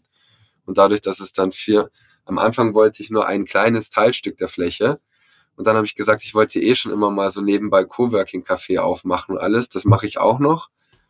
Und dann hinten, dann wäre noch jemand Fremdes in der Fläche. Nee, das machen auch wir. Und dann habe ich die ganze Etage mit den 400 Quadratmetern genommen und jetzt ist die Idee quasi die, es ist für mich dreigeteilt, die Fläche. Weil vorne ist unser Büro für Immobilien und Finanzierung. Der Mittelteil ist das Café und der Hinterteil ist der Möbelshowroom. Der ist an das Möbelhaus untervermietet. Mhm. Boah, und das, das ist jetzt also eine voll coole Geschäftsadresse, weil du hast Immobilien, Finanzierung, einen geilen Kaffee, Coworking. Du kannst dir eine abwechselnde Möbelausstellung ansehen. Du hast oben drüber einen Top-Steuerberater, die beiden Notare. Und gegenüber von uns ist der, der größte Baustoffhandel der Region. Also die Story dahinter ist ja wirklich mega, wie ihr da jetzt dazu gekommen seid und auch, aber auch da wieder die, die Umsetzung dann auch. Also dann auch in wahrscheinlich innerhalb von ein paar Wochen. Äh, das war krass, ja. Die Entscheidung zu treffen, hey, ich vermiete jetzt hier nicht nur einfach wieder das nächste, sondern ich, ich überlege da wirklich jetzt auch selbst reinzugehen und äh, überlege auch oder mach auch jetzt das, was ich schon immer machen wollte. Und das Konzept, du hast gerade schon selbst gesagt, mit Steuerberater, mit Notaren, mit Baustoffhandel, mit Showroom für, für Möbel, ähm, das, das passt ja alles wirklich super, super, super gut zusammen. Ähm, das, das Café, was ihr habt, das ist auch öffentlich. Also wenn ich jetzt nach Neuburg fahre, kann ich da auch hin, kann mir einen Kaffee holen und kann genau, da allgemeine Öffnungszeiten. Da ist mhm. immer jemand hier und das ist nicht irgendjemand, sondern die Anke, die macht das richtig geil. Die macht dir Cappuccino-Kunstwerke, die hast du so wahrscheinlich noch selten in deinem Leben gesehen, wenn überhaupt. Weil sie ist eine professionell ausgebildete Barista die in München ein eigenes äh, kleines äh, Bistro geführt hatte für die Allianz. Also die ist richtig vom Fach. Und ähm, die ist auch eine richtige Gastgeberpersönlichkeit. Also da kommst du hier an und mit der kommst du sofort ins Gespräch. Die ist voll herzlich und voll cool. Und dann kannst du, wenn du schüchtern bist, dir einfach mal ein Cappuccino to go holen. Dann schnupperst du mal rein. Ansonsten bleibst du gerne sitzen, guckst mal, was hier los ist oder nimmst deinen Laptop mit. Wifi, Steckdosen gibt's an jeder Ecke, ist umsonst. Und da ist der aktuelle Deal quasi dann Location gegen Coffee. Und dann gucken wir mal, wie das Ganze angenommen wird. Aber bisher eben die Feedbacks waren mega gut. Wir wollen das Ganze auch als Event-Location anbieten. Und wir haben schon mehrere Anfragen bekommen für Job Speed Dating, Assessment Center, Workshops. Also, das ist richtig cool. Also das hört sich richtig, richtig spannend an. Und, und Zielgruppe cool sind halt die Leute, die vor allem im Homeoffice sind weil ich glaube, da gibt es so viele Leute, die jetzt gerne im Homeoffice sind, aber die einfach mal Bock haben, ein, zweimal die Woche mal irgendwo hinzufahren oder sich mal frisch zu machen oder jemanden zu treffen. Und dann kannst du dich hier mit deiner Freundin verabreden und dann arbeitet ihr hier beide im Homeoffice zusammen oder ja, einfach mal zwischen den Terminen. Das war jetzt so ein Problem, was ich selber immer hatte, weil wenn ich dann mal so eine Stunde Wartezeit hatte, dann lohnt es sich nicht mehr irgendwo anders hinzufahren. Aber beim Bäcker so mit Laptop zu sitzen, ist auch manchmal doof. Kenne ich, kenne ich. Also beim Bäcker und so, das ist ja nicht wirklich das Umfeld, was man, was man sich wünscht. Das heißt also, wenn ich jetzt, äh, was weiß ich, wenn ich jetzt in, eine, in einem coolen Café sitzen will, in einem Coworking Space in der Nähe von Neuburg, kann ich zu dir kommen. Ich muss nichts bezahlen für den Platz, sondern ich muss mir einfach einen Kaffee bestellen und darf mich dann, darf mich dann da verwirklichen. Ja, genau. Okay, sehr, sehr cool. Ähm, und, und wir, sage ich mal, weil wir dieses Bar-Konzept im kleineren Stil ja in Ingolstadt in unserem eigentlichen Büro so umgesetzt haben, haben natürlich dann auch die Idee und die Absicht, mit den Kunden, die auf den anderen Eingang laufen, zum offiziellen Immobilienbüro. Und wenn es lockeres Gespräch ist, dann gehe ich mit meinen Kunden ins eigene Café halt. Ich setze mich gar nicht in den Besprechungsraum, sondern ich sage denen, wir gehen halt rüber und dann holen wir uns einen Kaffee und wo hocken wir uns hin. Wenn wir mal diskret was besprechen möchten, dann gehe ich hier in diese Kabine oder in unseren glasgerahmten Besprechungsraum. Ansonsten, meistens sind es ja so voll lockere Gespräche. Da triffst du dich mit jemandem, den du, den du regelmäßig siehst, mit dem machst du öfter Geschäfte, dann quatschst du zehn Minuten, was es alles Neues gibt, dann tust du 30 Sekunden übers Geschäft reden und dann fährt jeder wieder. Ich finde, ich finde es mega. Also äh, wenn ich Kunde wäre, ich wäre sofort euer, ich würde sofort unterschreiben bei euch. Also und du musst nur eine Tür machen und dann bist du sofort im Aufzug und fährst ins Notariat. Im mega, gleichen Haus. Mega. Und das Notariat oben, das ist so geisteskrank. Also kannst dir vorstellen, wenn zwei Notare zusammenlegen, die haben in der Ausstattungsliste 2023, glaube ich, jeden Haken gesetzt, den der Innenarchitekt setzen konnte. Das, das, das glaube ich. Ja. Das glaube ich. Also auch Thema Neuburg, äh, super innovativ. Also ich habe noch nie einen Makler äh, sagen hören, kommen Sie mit in mein eigenes Café. Also wirklich äh, top, top, top. Und wenn ich mal in der Nähe bin, dann komme ich definitiv vorbei. Das wird also, mit Sicherheit der Fall sein, dass wir hier mal richtig schön einen drauf machen. Spätestens im Sommer wird es nochmal eine äh, richtige Einweihungsparty geben. Und das wird dann natürlich für geladene Gäste sein. Ansonsten ist es danach wahrscheinlich eine Abrissparty. Aber du wirst mit Sicherheit auf der Gästeliste stehen. Ja, vielen Dank. Also ich komme auf jeden Fall vorbei. Das, das definitiv. Ähm, was natürlich die meisten Makler da draußen, gerade wenn sie noch am Anfang stehen, auch interessiert, ähm, ist das Thema Akquise und Verkauf von Objekten. Akquise hatten wir vorhin schon mal kurz ein bisschen besprochen. Ihr habt viel Netzwerk, ihr macht natürlich viel Marketing, ihr macht Branding. Ähm, das können wir, das können wir wahrscheinlich so abhaken. Ähm, jetzt die letzten Monate über war der Verkauf auf dem deutschen Immobilienmarkt deutlich langsamer, deutlich schleppender, wenn gewisse Parameter nicht gepasst haben. Ähm, wie, wie macht ihr aktuell den Verkauf? Also macht ihr was Spezielles? Thema Angebotsverfahren macht ihr äh, sehr, sehr stark. Ähm, wie, wie gestaltet ihr aktuell den Verkauf? Wie kommt ihr an, an finanzierbare Käufer?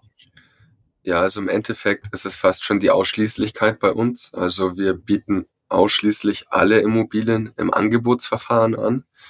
Ähm, manchmal vielleicht nicht primär, aber spätestens dann sekundär. Und das ist dann im Vorfeld schon mit den Eigentümern vereinbart. Und von dem her läuft es für uns gerade eigentlich echt relativ gut. Also genau jetzt auch seit dem neuen Jahr merken wir, dass wieder viele Objekte an uns herangetragen werden, dass wir wieder mehr Anfragen bekommen. Vermietungsgeschäft läuft auch wieder besser. Ich denke jetzt so der Jahreswechsel, der hat dem Geschäft und dem Markt insgesamt sehr, sehr gut getan, weil viele Leute einfach dann so das vom Gefühl einfach ins nächste Jahr schieben. Das mache ich selber bei mir mit tausend Sachen und das machen die Leute dann mit Immobiliengeschäften genauso. Und dann vergeht auch einiges an Zeit. Sie akklimatisieren sich ein bisschen an die Situation.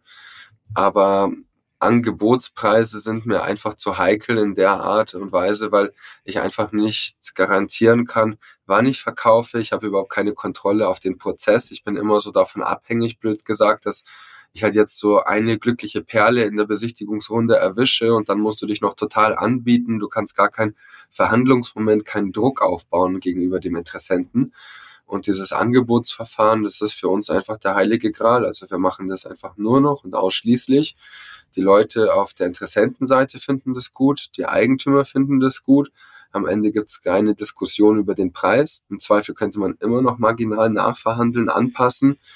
Und was wir jetzt halt überwiegend versuchen, ist aber gar nicht mal mehr das Angebotsverfahren äh, zu Ende laufen zu lassen, sondern einfach, wenn es passt, machen wir den Sack zu.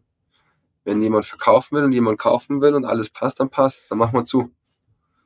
Okay, und auf dem heißt, Weg haben wir jetzt sogar viele, viele Verfahren sogar vorzeitig beendet.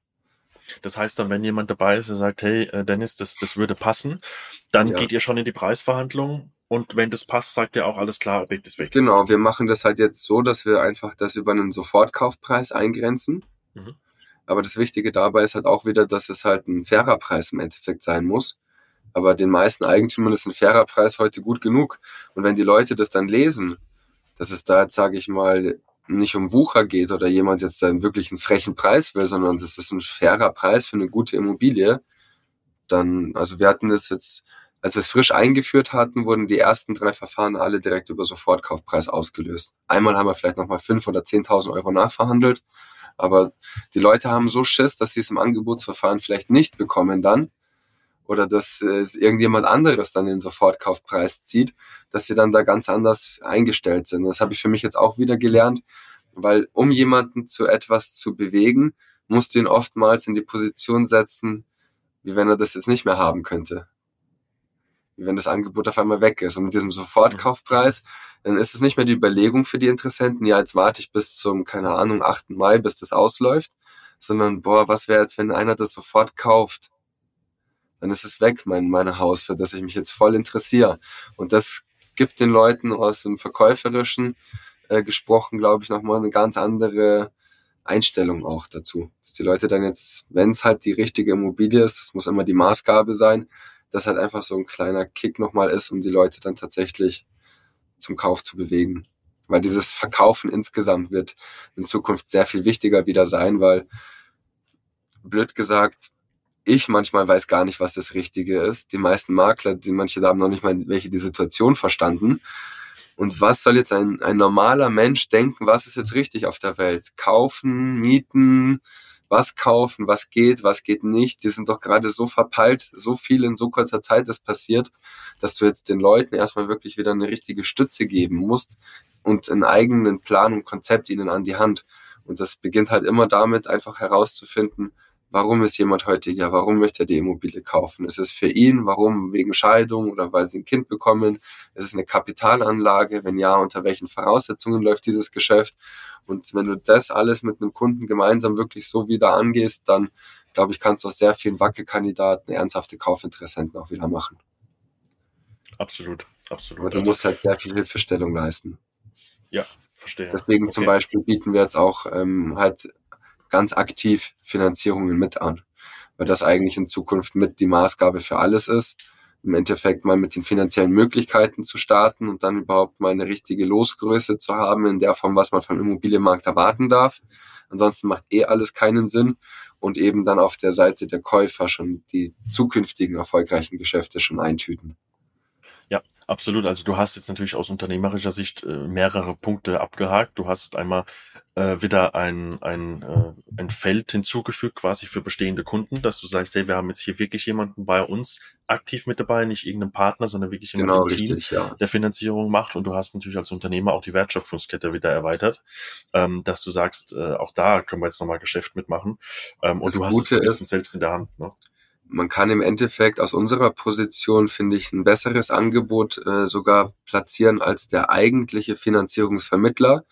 Die Finanzierungsvermittlung ist tatsächlich auch eine äh, eigene Kompetenz und da gibt es einen großen Unterschied zwischen guten und schlechten Leuten. Aber es dreht sich halt trotzdem alles um die Immobilie.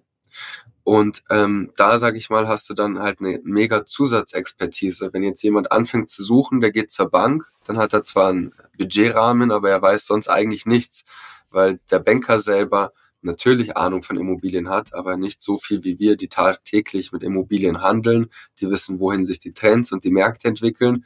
Und das ist quasi jetzt so, versuchen wir quasi diese Synergien vor allem auch mit zu äh, verbinden und als Mehrwert einzubringen in dieser Sache. Mhm. Dass man die Leute halt wirklich in diesem sehr schwierigen Markt jetzt nochmal ganz anders an die Hand nehmen. In Kombination mit einem Finanzierungsangebot. Okay. Das, das werde ich jetzt zum Beispiel das erste Mal so ein richtiges Online-Marketing-Kampagne starten. Performance-Marketing, so mit Landingpage, unterschiedlichen Videos etc. Das ist ja ein zukunftsträchtiges Thema. Ich habe da beobachte das zum Beispiel auch seit Jahren, aber habe noch nie jemanden gefunden, den ich als so seriös ge ge geachtet habe oder mich wohlgefühlt habe, dass ich gesagt habe, das passt für eine Zusammenarbeit. Jetzt werden wir in den nächsten Wochen das auch das erste Mal ausprobieren. Probieren. Da werde ich dir dann auch gerne nochmal berichten, welche Erfahrungen ich mit der Sache gemacht habe. Sehr, sehr gerne. Sehr, sehr gerne. Für alle, die zuhören, das teilen wir dann natürlich auch gerne auf Instagram, dass auch die Zuhörer nochmal abgeholt sind, wie das sich das Ganze entwickelt hat. Ähm, lieber Dennis, jetzt sind wir schon sehr, sehr lange hier zusammen. Lass uns mal die, die Schlussphase einleiten. Ich habe noch ein paar Fragen ja. von den Followern bekommen. Ähm, da habe ich mir ein paar rausgesucht, wo wir gerne drauf eingehen können. Eine Frage war, die auch mich persönlich sehr, sehr stark interessiert.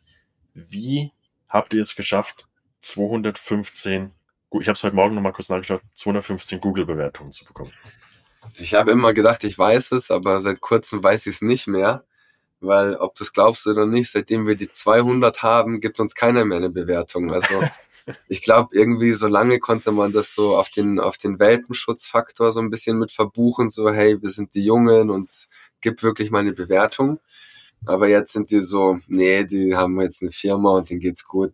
Die schreiben wir keine Bewertung mehr. Auf jeden Fall, ja, am Anfang halt ein, also die, die Arbeit muss natürlich einfach exzellent sein. Mhm. Ansonsten ähm, kommen die Leute nicht zu solchen äh, Resümees, aber es ähm, bestätigt sich zum Beispiel für mich ganz einfach dahingehend, dass ich zum Beispiel nur ein einziges Mal bei, ich weiß jetzt nicht wie viel hundert Geschäften, eine Mahnung schreiben musste oder zu einem Anwalt gegangen bin, weil jemand mal nicht bezahlt hat. Und da mhm. ging es nur um ein Prozent Provision. Deswegen, das war richtig frech eigentlich. Habe ich bis heute leider nicht bekommen. Habe es dann eingestellt, weil es zu wenig war. Aber alle Leute bezahlen gerne eine große Rechnung an uns, weil sie, wenn sie durch den kompletten Kanal bei uns mal durchgerutscht sind, verstanden haben, dass es eine mega Dienstleistung ist mit tollen Mehrwerten für jeden, der daran beteiligt ist. Und ja, dann habe ich halt wirklich um jede Bewertung persönlich gekämpft. Anrufen, bitten, erinnern, erinnern, nochmal WhatsApp schreiben. Habe ich halt konsequent so gemacht, bis ich, sage ich mal, bei 100 war. Ab 100 ist ein bisschen schwieriger geworden und ab 200 geht fast nichts mehr. Weil ich, eine Sache kann ich dir auch sagen, ich weiß nicht warum, aber paar Leute, die haben halt so richtig geisteskranke Bewertungen geschrieben. Also so richtig ausführlich, Hammer. Also da, das ist für mich das Schönste, was es gibt auf der Welt, sowas lesen zu dürfen. Aber das haben jetzt schon mehrere Kunden gesagt, warum sie mir keine mehr oder keine, noch keine Bewertung geschrieben haben, weil sie sich so gechallenged fühlen, quasi auch eine so geile Bewertung zu schreiben, dass sie dann am Ende gar keine schreiben. Ich sage immer, Leute, mach mir nur fünf Sterne. Das reicht mir schon. Ja. Ja, das fällt, das fällt bei euch auf, aber das ist das, was ich, das ist, das ist das, was glaube ich meisten interessiert. Also ihr schreibt nicht einfach nur irgendwie eine E-Mail raus, bitte um Bewertung und telefoniert vielleicht einmal nach, sondern ihr geht wirklich aktiv drauf zu, ne? Ja, ja. Und das ja. Coolste, was wir jetzt auch noch gemacht haben, ist ja auf Instagram, weil dann haben wir da ja auch Bewertungen veröffentlicht, aber das kann ja dann wiederum jeder da irgendwas reinschreiben. Und wir haben halt die Bewertungen veröffentlicht von den Leuten, die auch auf Instagram sind und haben die sogar verlinkt. Und das Geile ist, die Leute teilen das in ihrem Netzwerk, dass sie uns so Hammer finden und tausend Leute von denen sehen, dass wir die besten Makler sind. Das sind alles ihre Freunde. Deswegen, das ist geiles Marketing, sowas. Also auch da wieder, äh, es, es, zieht sich einfach auch durch unser Gespräch, ne? Ihr, ihr seid da sehr innovativ, weil ich habe diese Posts auch gesehen und dachte so, ey, das ist ja, warum, warum noch nicht selbst auf die Idee gekommen? Weil es ist ja super cool, auch für den Kunden und für euch nochmal mehr Trust. Trust. Hey, es ist wirklich ja, genau. eine echte Bewertung. Ja. ja. Sehr cool, sehr cool. Die zweite Frage, die ich mir rausgeschrieben habe, war, ähm, auch eine spannende Frage. Was waren so deine größten Learnings in deiner Unterne unternehmerischen Laufbahn? Ich würde vielleicht auf zwei bis drei beschränken. Boah, die allergrößten Learnings. Ja, also im Endeffekt Büro Also Büro, Offline-Präsenz so zu zeigen, das ist auf jeden Fall das aller, aller essentiell Wichtigste. Das zweitwichtigste ist Online, Online, Online, Social Media, sowie mit diesem Performance Marketing. Ich bin mir sicher, wenn ich es jetzt gemacht habe, dass ich mich sehr ärgern werde, dass ich schon seit einem halben Jahr oder Jahr gemacht habe. Und halt wirklich dann ganz hohe Geschäftsethik und Moral, weil ich glaube, dass viele Leute beim Immobiliengeschäft, das ist halt so langatmig. Wenn mir irgendeiner sagt, er macht IHK-Schein oder so, was willst du mir erzählen, was du gelernt hast? Manchmal ein Deal dauert mehr als zwölf Monate da kannst du nichts lernen. Also deswegen, du musst halt erstmal bereit sein zu bluten. Schnelles Geld ist gar nicht bei Immobilien zu erwarten. Also da musst du erstmal drei bis fünf Jahre Gas geben. Und wenn du dann alles richtig gemacht hast, lohnt sich's. Und wenn du dann erst feststellst, dass du in die falsche Richtung gelaufen bist, weil du ein Kack-Marketing hattest oder sonstige Fehlannahmen, dann musst du auch wieder die ganze Strecke erst aufholen. Und das ist so ein richtig tricky Geschäft, Immobilien, Immobilienmakler. Und deswegen das, was ich als drittes sagen möchte, ist wirklich, weil das, glaube ich, zeichnet sich jetzt ab mit dem neuen Büro und so. Die Notare, die bieten mir das an zum Vermitteln, weil für den einen mache ich privat seine Geschäfte und der andere feiert voll mein Instagram. Ich bin mit beiden per Du und das eine führt zum anderen. Das sind alles Konsequenzen und diese ehrliche, gerade Arbeit und vor allem Menschsein. Nicht so Schauspielern, einfach locker sein. Die Leute sind heute locker so. Es ist, es ist halt einfach so. Und mhm. ja, ehrlich sein einfach. Okay. Das waren doch drei wirklich sehr, sehr schöne Punkte. Ähm, nächste Frage. Was braucht es deiner Meinung nach für eine, für eine professionelle Social Media Präsenz? Also, wie sollte jemand starten, wenn er jetzt von Null an anfängt und sagt, hey, ich möchte einfach ein bisschen das professioneller machen? Also, das Wichtigste ist erstmal starten weil wenn du noch nicht mal gestartet bist, dann hast du überhaupt gar keine Ahnung, von was man überhaupt redet. Man redet nur rum, was du denkst, wie du meinst, wie es sein könnte. Und dann machst du drei Sachen und du hast schon gesagt, okay, das war, ich habe es ja ganz anders gehabt. Deswegen erstmal machen. Und das Gute ist, solange, ich würde erstmal machen, machen, solange ich in einem kleinen Rahmen das Ganze machen kann und gar noch nicht die, nach der großen Aufmerksamkeit suchen, sondern erstmal meine Routinen gewinnen, souverän werden, mein Style finden. Und wenn ich dann mal ein paar Wochen oder Monate Erfahrung habe, dann würde ich wieder ein neues Kapitel setzen und wieder mir ein nächstes Ziel vornehmen. Ich würde das so in Stufen entwickeln, wo man vielleicht von Monat zu Monat sich mal ein bisschen was vornimmt und das ganz langsam entwickelt, weil das ganze Internet, Video, Social Media, das ist wie Fitnessstudio wenn du beim ersten Tag ins Fitnessstudio gehst, dann wirst du, wenn du vorher noch nicht trainiert hast, dann werden wir keine 100 Kilo auf der Handelbank schaffen. Wir fangen mit 40 an und dann machen wir 45 und dann 50 und dann irgendwann schaffen wir 100. Dann braucht man sich auch nicht wundern, wie man 100 schaffen kann, weil der Junge ist auch zwei Jahre ins Fitnessstudio gegangen. Und das ist bei dem ganzen Zeug genau das Gleiche. So wie du dich mit dem Thema Podcast ähm, dann beschäftigst, wirst du so viele neue Sachen lernen über dich selber, über Vorteile im echten Geschäft. Und dann hast du auch immer mehr Transferwissen, weil diese Erkenntnisse übersetzt du dann wieder in andere Bereiche. Und deswegen einfach neugierig sein, etwas wissen wollen, etwas verstehen wollen, etwas selber machen wollen. Das ist deswegen, wenn du als Makler anfangen willst, musst du alles können ich war Allround-Talent. Du musst Marketing können, steuern können, äh, du musst dein Fachliches können, du musst verkaufen können. Alles einfach. Und dann erst, wenn du größer wirst, kannst du es dir erlauben, einen Steuerberater zu holen. Dann, dass du jetzt einen Azubi hast, der dich filmt oder irgendwas. Aber der Kern muss alles von dir fast kommen, außer das Budget. Mhm. Sehr schön. Also kann ich, kann ich so unterschreiben. Ähm, ich arbeite mich auch sehr, sehr gerne in die Sachen einfach ein, damit ich auch verstehe, um was geht's. Ja. Und wenn du dann genügend Budget hast, um das Projekt umzusetzen, dann kannst du dir einen Profi nochmal mit dazu holen. Ähm, also so habe ich es auch gemacht. Es ja. geht halt vor allem um die Sachen, die Sachen, die du halt regelmäßig machen musst oder wirst, da lohnt es halt einfach nur, sich selber einzuarbeiten, weil das sind immer wiederkehrende Sachen, die du dann einfach am besten kannst. Zum Beispiel, was ich weniger mache, ist mich in Einmalprojekte einzuarbeiten wenn das dann irgendwelche Kleinigkeiten sind, klar könnte ich jetzt da, jetzt hier zum Beispiel schraube ich und bastle ich alles, aber sonst zum Beispiel dann sage ich, nee, keine Zeit, keinen Bock, mich jetzt damit zu befassen, zwei Tage, da hole ich mir jemanden, klar kostet der mich 800 oder 1000 Euro, aber ich weiß, dass wenn ich es das erste Mal gemacht habe, dann habe ich 50 Fehler drin und will es einfach nur ein zweites Mal machen, weil dann wird es erst richtig gut. Und deswegen bleibe ich in dem Sinne so bei meinen Sachen, konzentriere mich darauf, das, was ich kann, immer besser zu machen und dann immer mehr andere Sachen halt abzugeben. Ja. Mhm.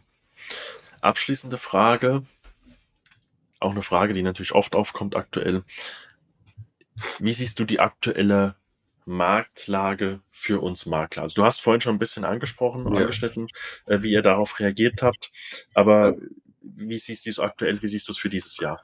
Also ich persönlich habe so richtig das Gefühl, dass wir gerade schon durch die Talsohle sind. Also ich spreche jetzt für uns persönlich und voll am Durchstarten sein werden. Also ich denke, dass dieses Jahr ein richtig, richtig gutes Jahr wird und sich so diese Spreu vom Weizen im weitesten schon so in den letzten sechs Monaten ein bisschen selektiert hat, weil das sind halt wie wenn du mit dem Schiff fährst, auf welchem Kurs du bist.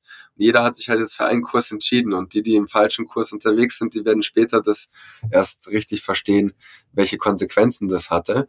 Und von dem her am Ende der Krise wird immer mehr für weniger übrig bleiben und deswegen ist das, glaube ich, halt einfach schon auch eine richtige Chance, da einfach so diesen Durchhaltewillen wirklich mit aller Kraft an den Tag zu legen und wirklich zu sagen, solange du das durchstehen kannst und durchhalten kannst, hast du im Endeffekt schon gewonnen, weil es wird auch immer wieder eine andere Zeit geben. Und ich persönlich sehe es zum Beispiel viel dramatischer für alle anderen Leute aus dem Immobilienbereich. Als Makler ist man im Endeffekt immer an der vordersten Front und wir haben jetzt richtig die Schnauze voll bekommen, also viele, glaube ich. Und jetzt geht's aber erst los, weil jetzt den ganzen Bauträgern die Projekte auslaufen, den ganzen Handwerkern, auch Architekten, wenn es keinen Neubau mehr gibt, was sollen die machen?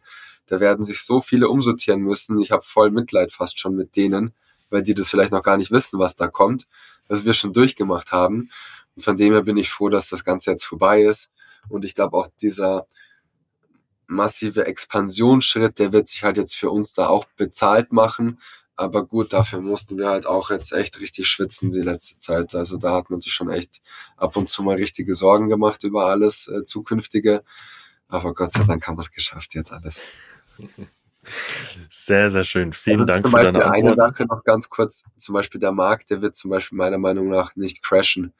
Der wird, ähm, der wird, der ist so nachfragegestützt. Also die Nachfrage nach dem Wohnraum ist exorbitant auf der Miete und im Kauf im Endeffekt, nur dass es halt keine Geschäfte geben kann. Und das schon mal das Gute, ist kein Spekulationsgut, sondern Leute brauchen Wohnraum. Ich denke, der Gesetzgeber wird sehr, sehr, sehr, sehr, sehr viel Einfluss nehmen auf die Lösung dieser Situation. Grunderwerbsteuer, Baurecht, Verschnellerung, Vereinfachung, Standard runterlassen, ähm, einfach mehr Flexibilität. Und auch insgesamt der Markt, der wird auch nachhaltig dadurch verändert, dass die Leute wirklich, glaube ich, jetzt das ist ein richtiger Rückschritt gewesen, wo in Zukunft einfach die Leute auch damit klarkommen müssen, dauerhaft weniger Wohnfläche besser, funktionaler nutzen zu müssen, blöd gesagt. Aber das ist ja auch das Normalste der Welt. Diesen Effekt hast du ja schon seit 100 Jahren und seit 1000 Jahren, dass es früher viel Land gibt und heute streitet man sich um immer weniger. In Amerika haben sie dir ganzes, soweit du schauen kannst, geschenkt, wenn du da hingezogen bist. Und heute schlagen sie sich in New York für 10 Quadratmeter die Bude ein. Ja, ja. Super wichtiger und spannender Hinweis nochmal am Schluss. Vielen Dank dafür. Ähm, und vielen Dank auch für deine Antworten. Ähm, wie kann, wie können die Leute Kontakt zu dir aufnehmen? Wie ist es am einfachsten? Über Instagram? Über eure ja, Homepage? Instagram ist immer das Beste. Okay, wie findet man dich auf Instagram? Ähm, unter dr.immobilien. Doktor Immobilien. Mhm. War nicht meine Absicht am Anfang. Habe ich auch zum Beispiel nicht drüber nachgedacht. Ja. Dann ist so, hey, cool, das ist ein geiler Name. Genau, da könnt ihr mir im Endeffekt schreiben und äh, da kann man immer mal sehr gut in so einen oberflächlichen ersten Kontakt kommen. Mhm. Ja, aber kann man mich gerne wegen allem antexten, auf jeden Fall. Also ich kriege ja eh am allermeisten nur von Maklern irgendwelche Feedbacks. Deswegen, also die Community, die sich da um mich aufgebaut hat, sind überwiegend Leute aus der Immobilienbranche, viel weniger noch Leute aus der Region. Und ähm, deswegen finde ich das immer sehr, sehr cool, auch sich jetzt mit dir an der Stelle so vernetzen und auszutauschen, weil gerade halt mit überregionalen äh, Kontakten kann man sich da sehr, sehr viel äh, weiterhelfen und austauschen, weil nicht so diese Stutenbissigkeit vorhanden ist. Und das ist mir immer sehr angenehm, ja. Und deswegen, es sind zwar es ist ein kleines Profil, aber für die Branche wiederum ein großes Profil.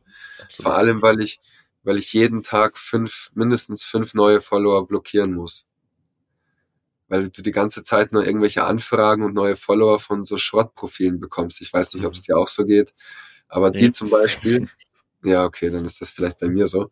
Die blockiere ich immer, weil ich will gar keine falschen Follower haben, ja. weil das ist voll schlecht für dein Instagram. Deswegen, ich will nur mit Leuten in Kontakt stehen, die auch wirklich Lust auf meinen Content haben. Ja, genau deshalb, also ich denke, wenn man sich dein Profil anschaut, für, für unsere Branche ist das, glaube ich, ein super, super starkes Profil. Für mich, wie am Anfang gesagt, vielleicht sogar das stärkste Profil in Deutschland, ähm, aufgrund der Dauer, aufgrund des, des äh, deines Verlaufs und ich glaube halt auch deiner Follower, das nehme ich dir voll und ganz ab, dass die halt zu 100 Prozent echt sind und dass die auch wirklich mit dir interagieren, also dass da keiner dabei ist, glaube ich, folgt dem jetzt mal, sondern dass die wirklich auch sich für deine Inhalte interessieren. Ne? Und das ist viel, viel Mehrwert, wie wenn du jetzt 50.000 hast und 45.000 ja, ja, ja, davon genau. sind, sind. Ja, ja. Okay, Dennis, vielen, vielen Dank. Anderthalb Stunden. Wow. Vielen Dank für deine Zeit. War ein super spannendes Interview, meiner Meinung nach zumindest. Ich gebe dir gerne Bescheid, wie es angekommen ist bei der Community. Und ähm, ihr habt die Kontaktdaten vom Dennis gehört. Lasst gerne eine Bewertung da, lasst ein Like da, teilt die Folge. Vielen Dank fürs Zuhören und bis bald. Bis dann. Danke fürs Zuhören. Ciao.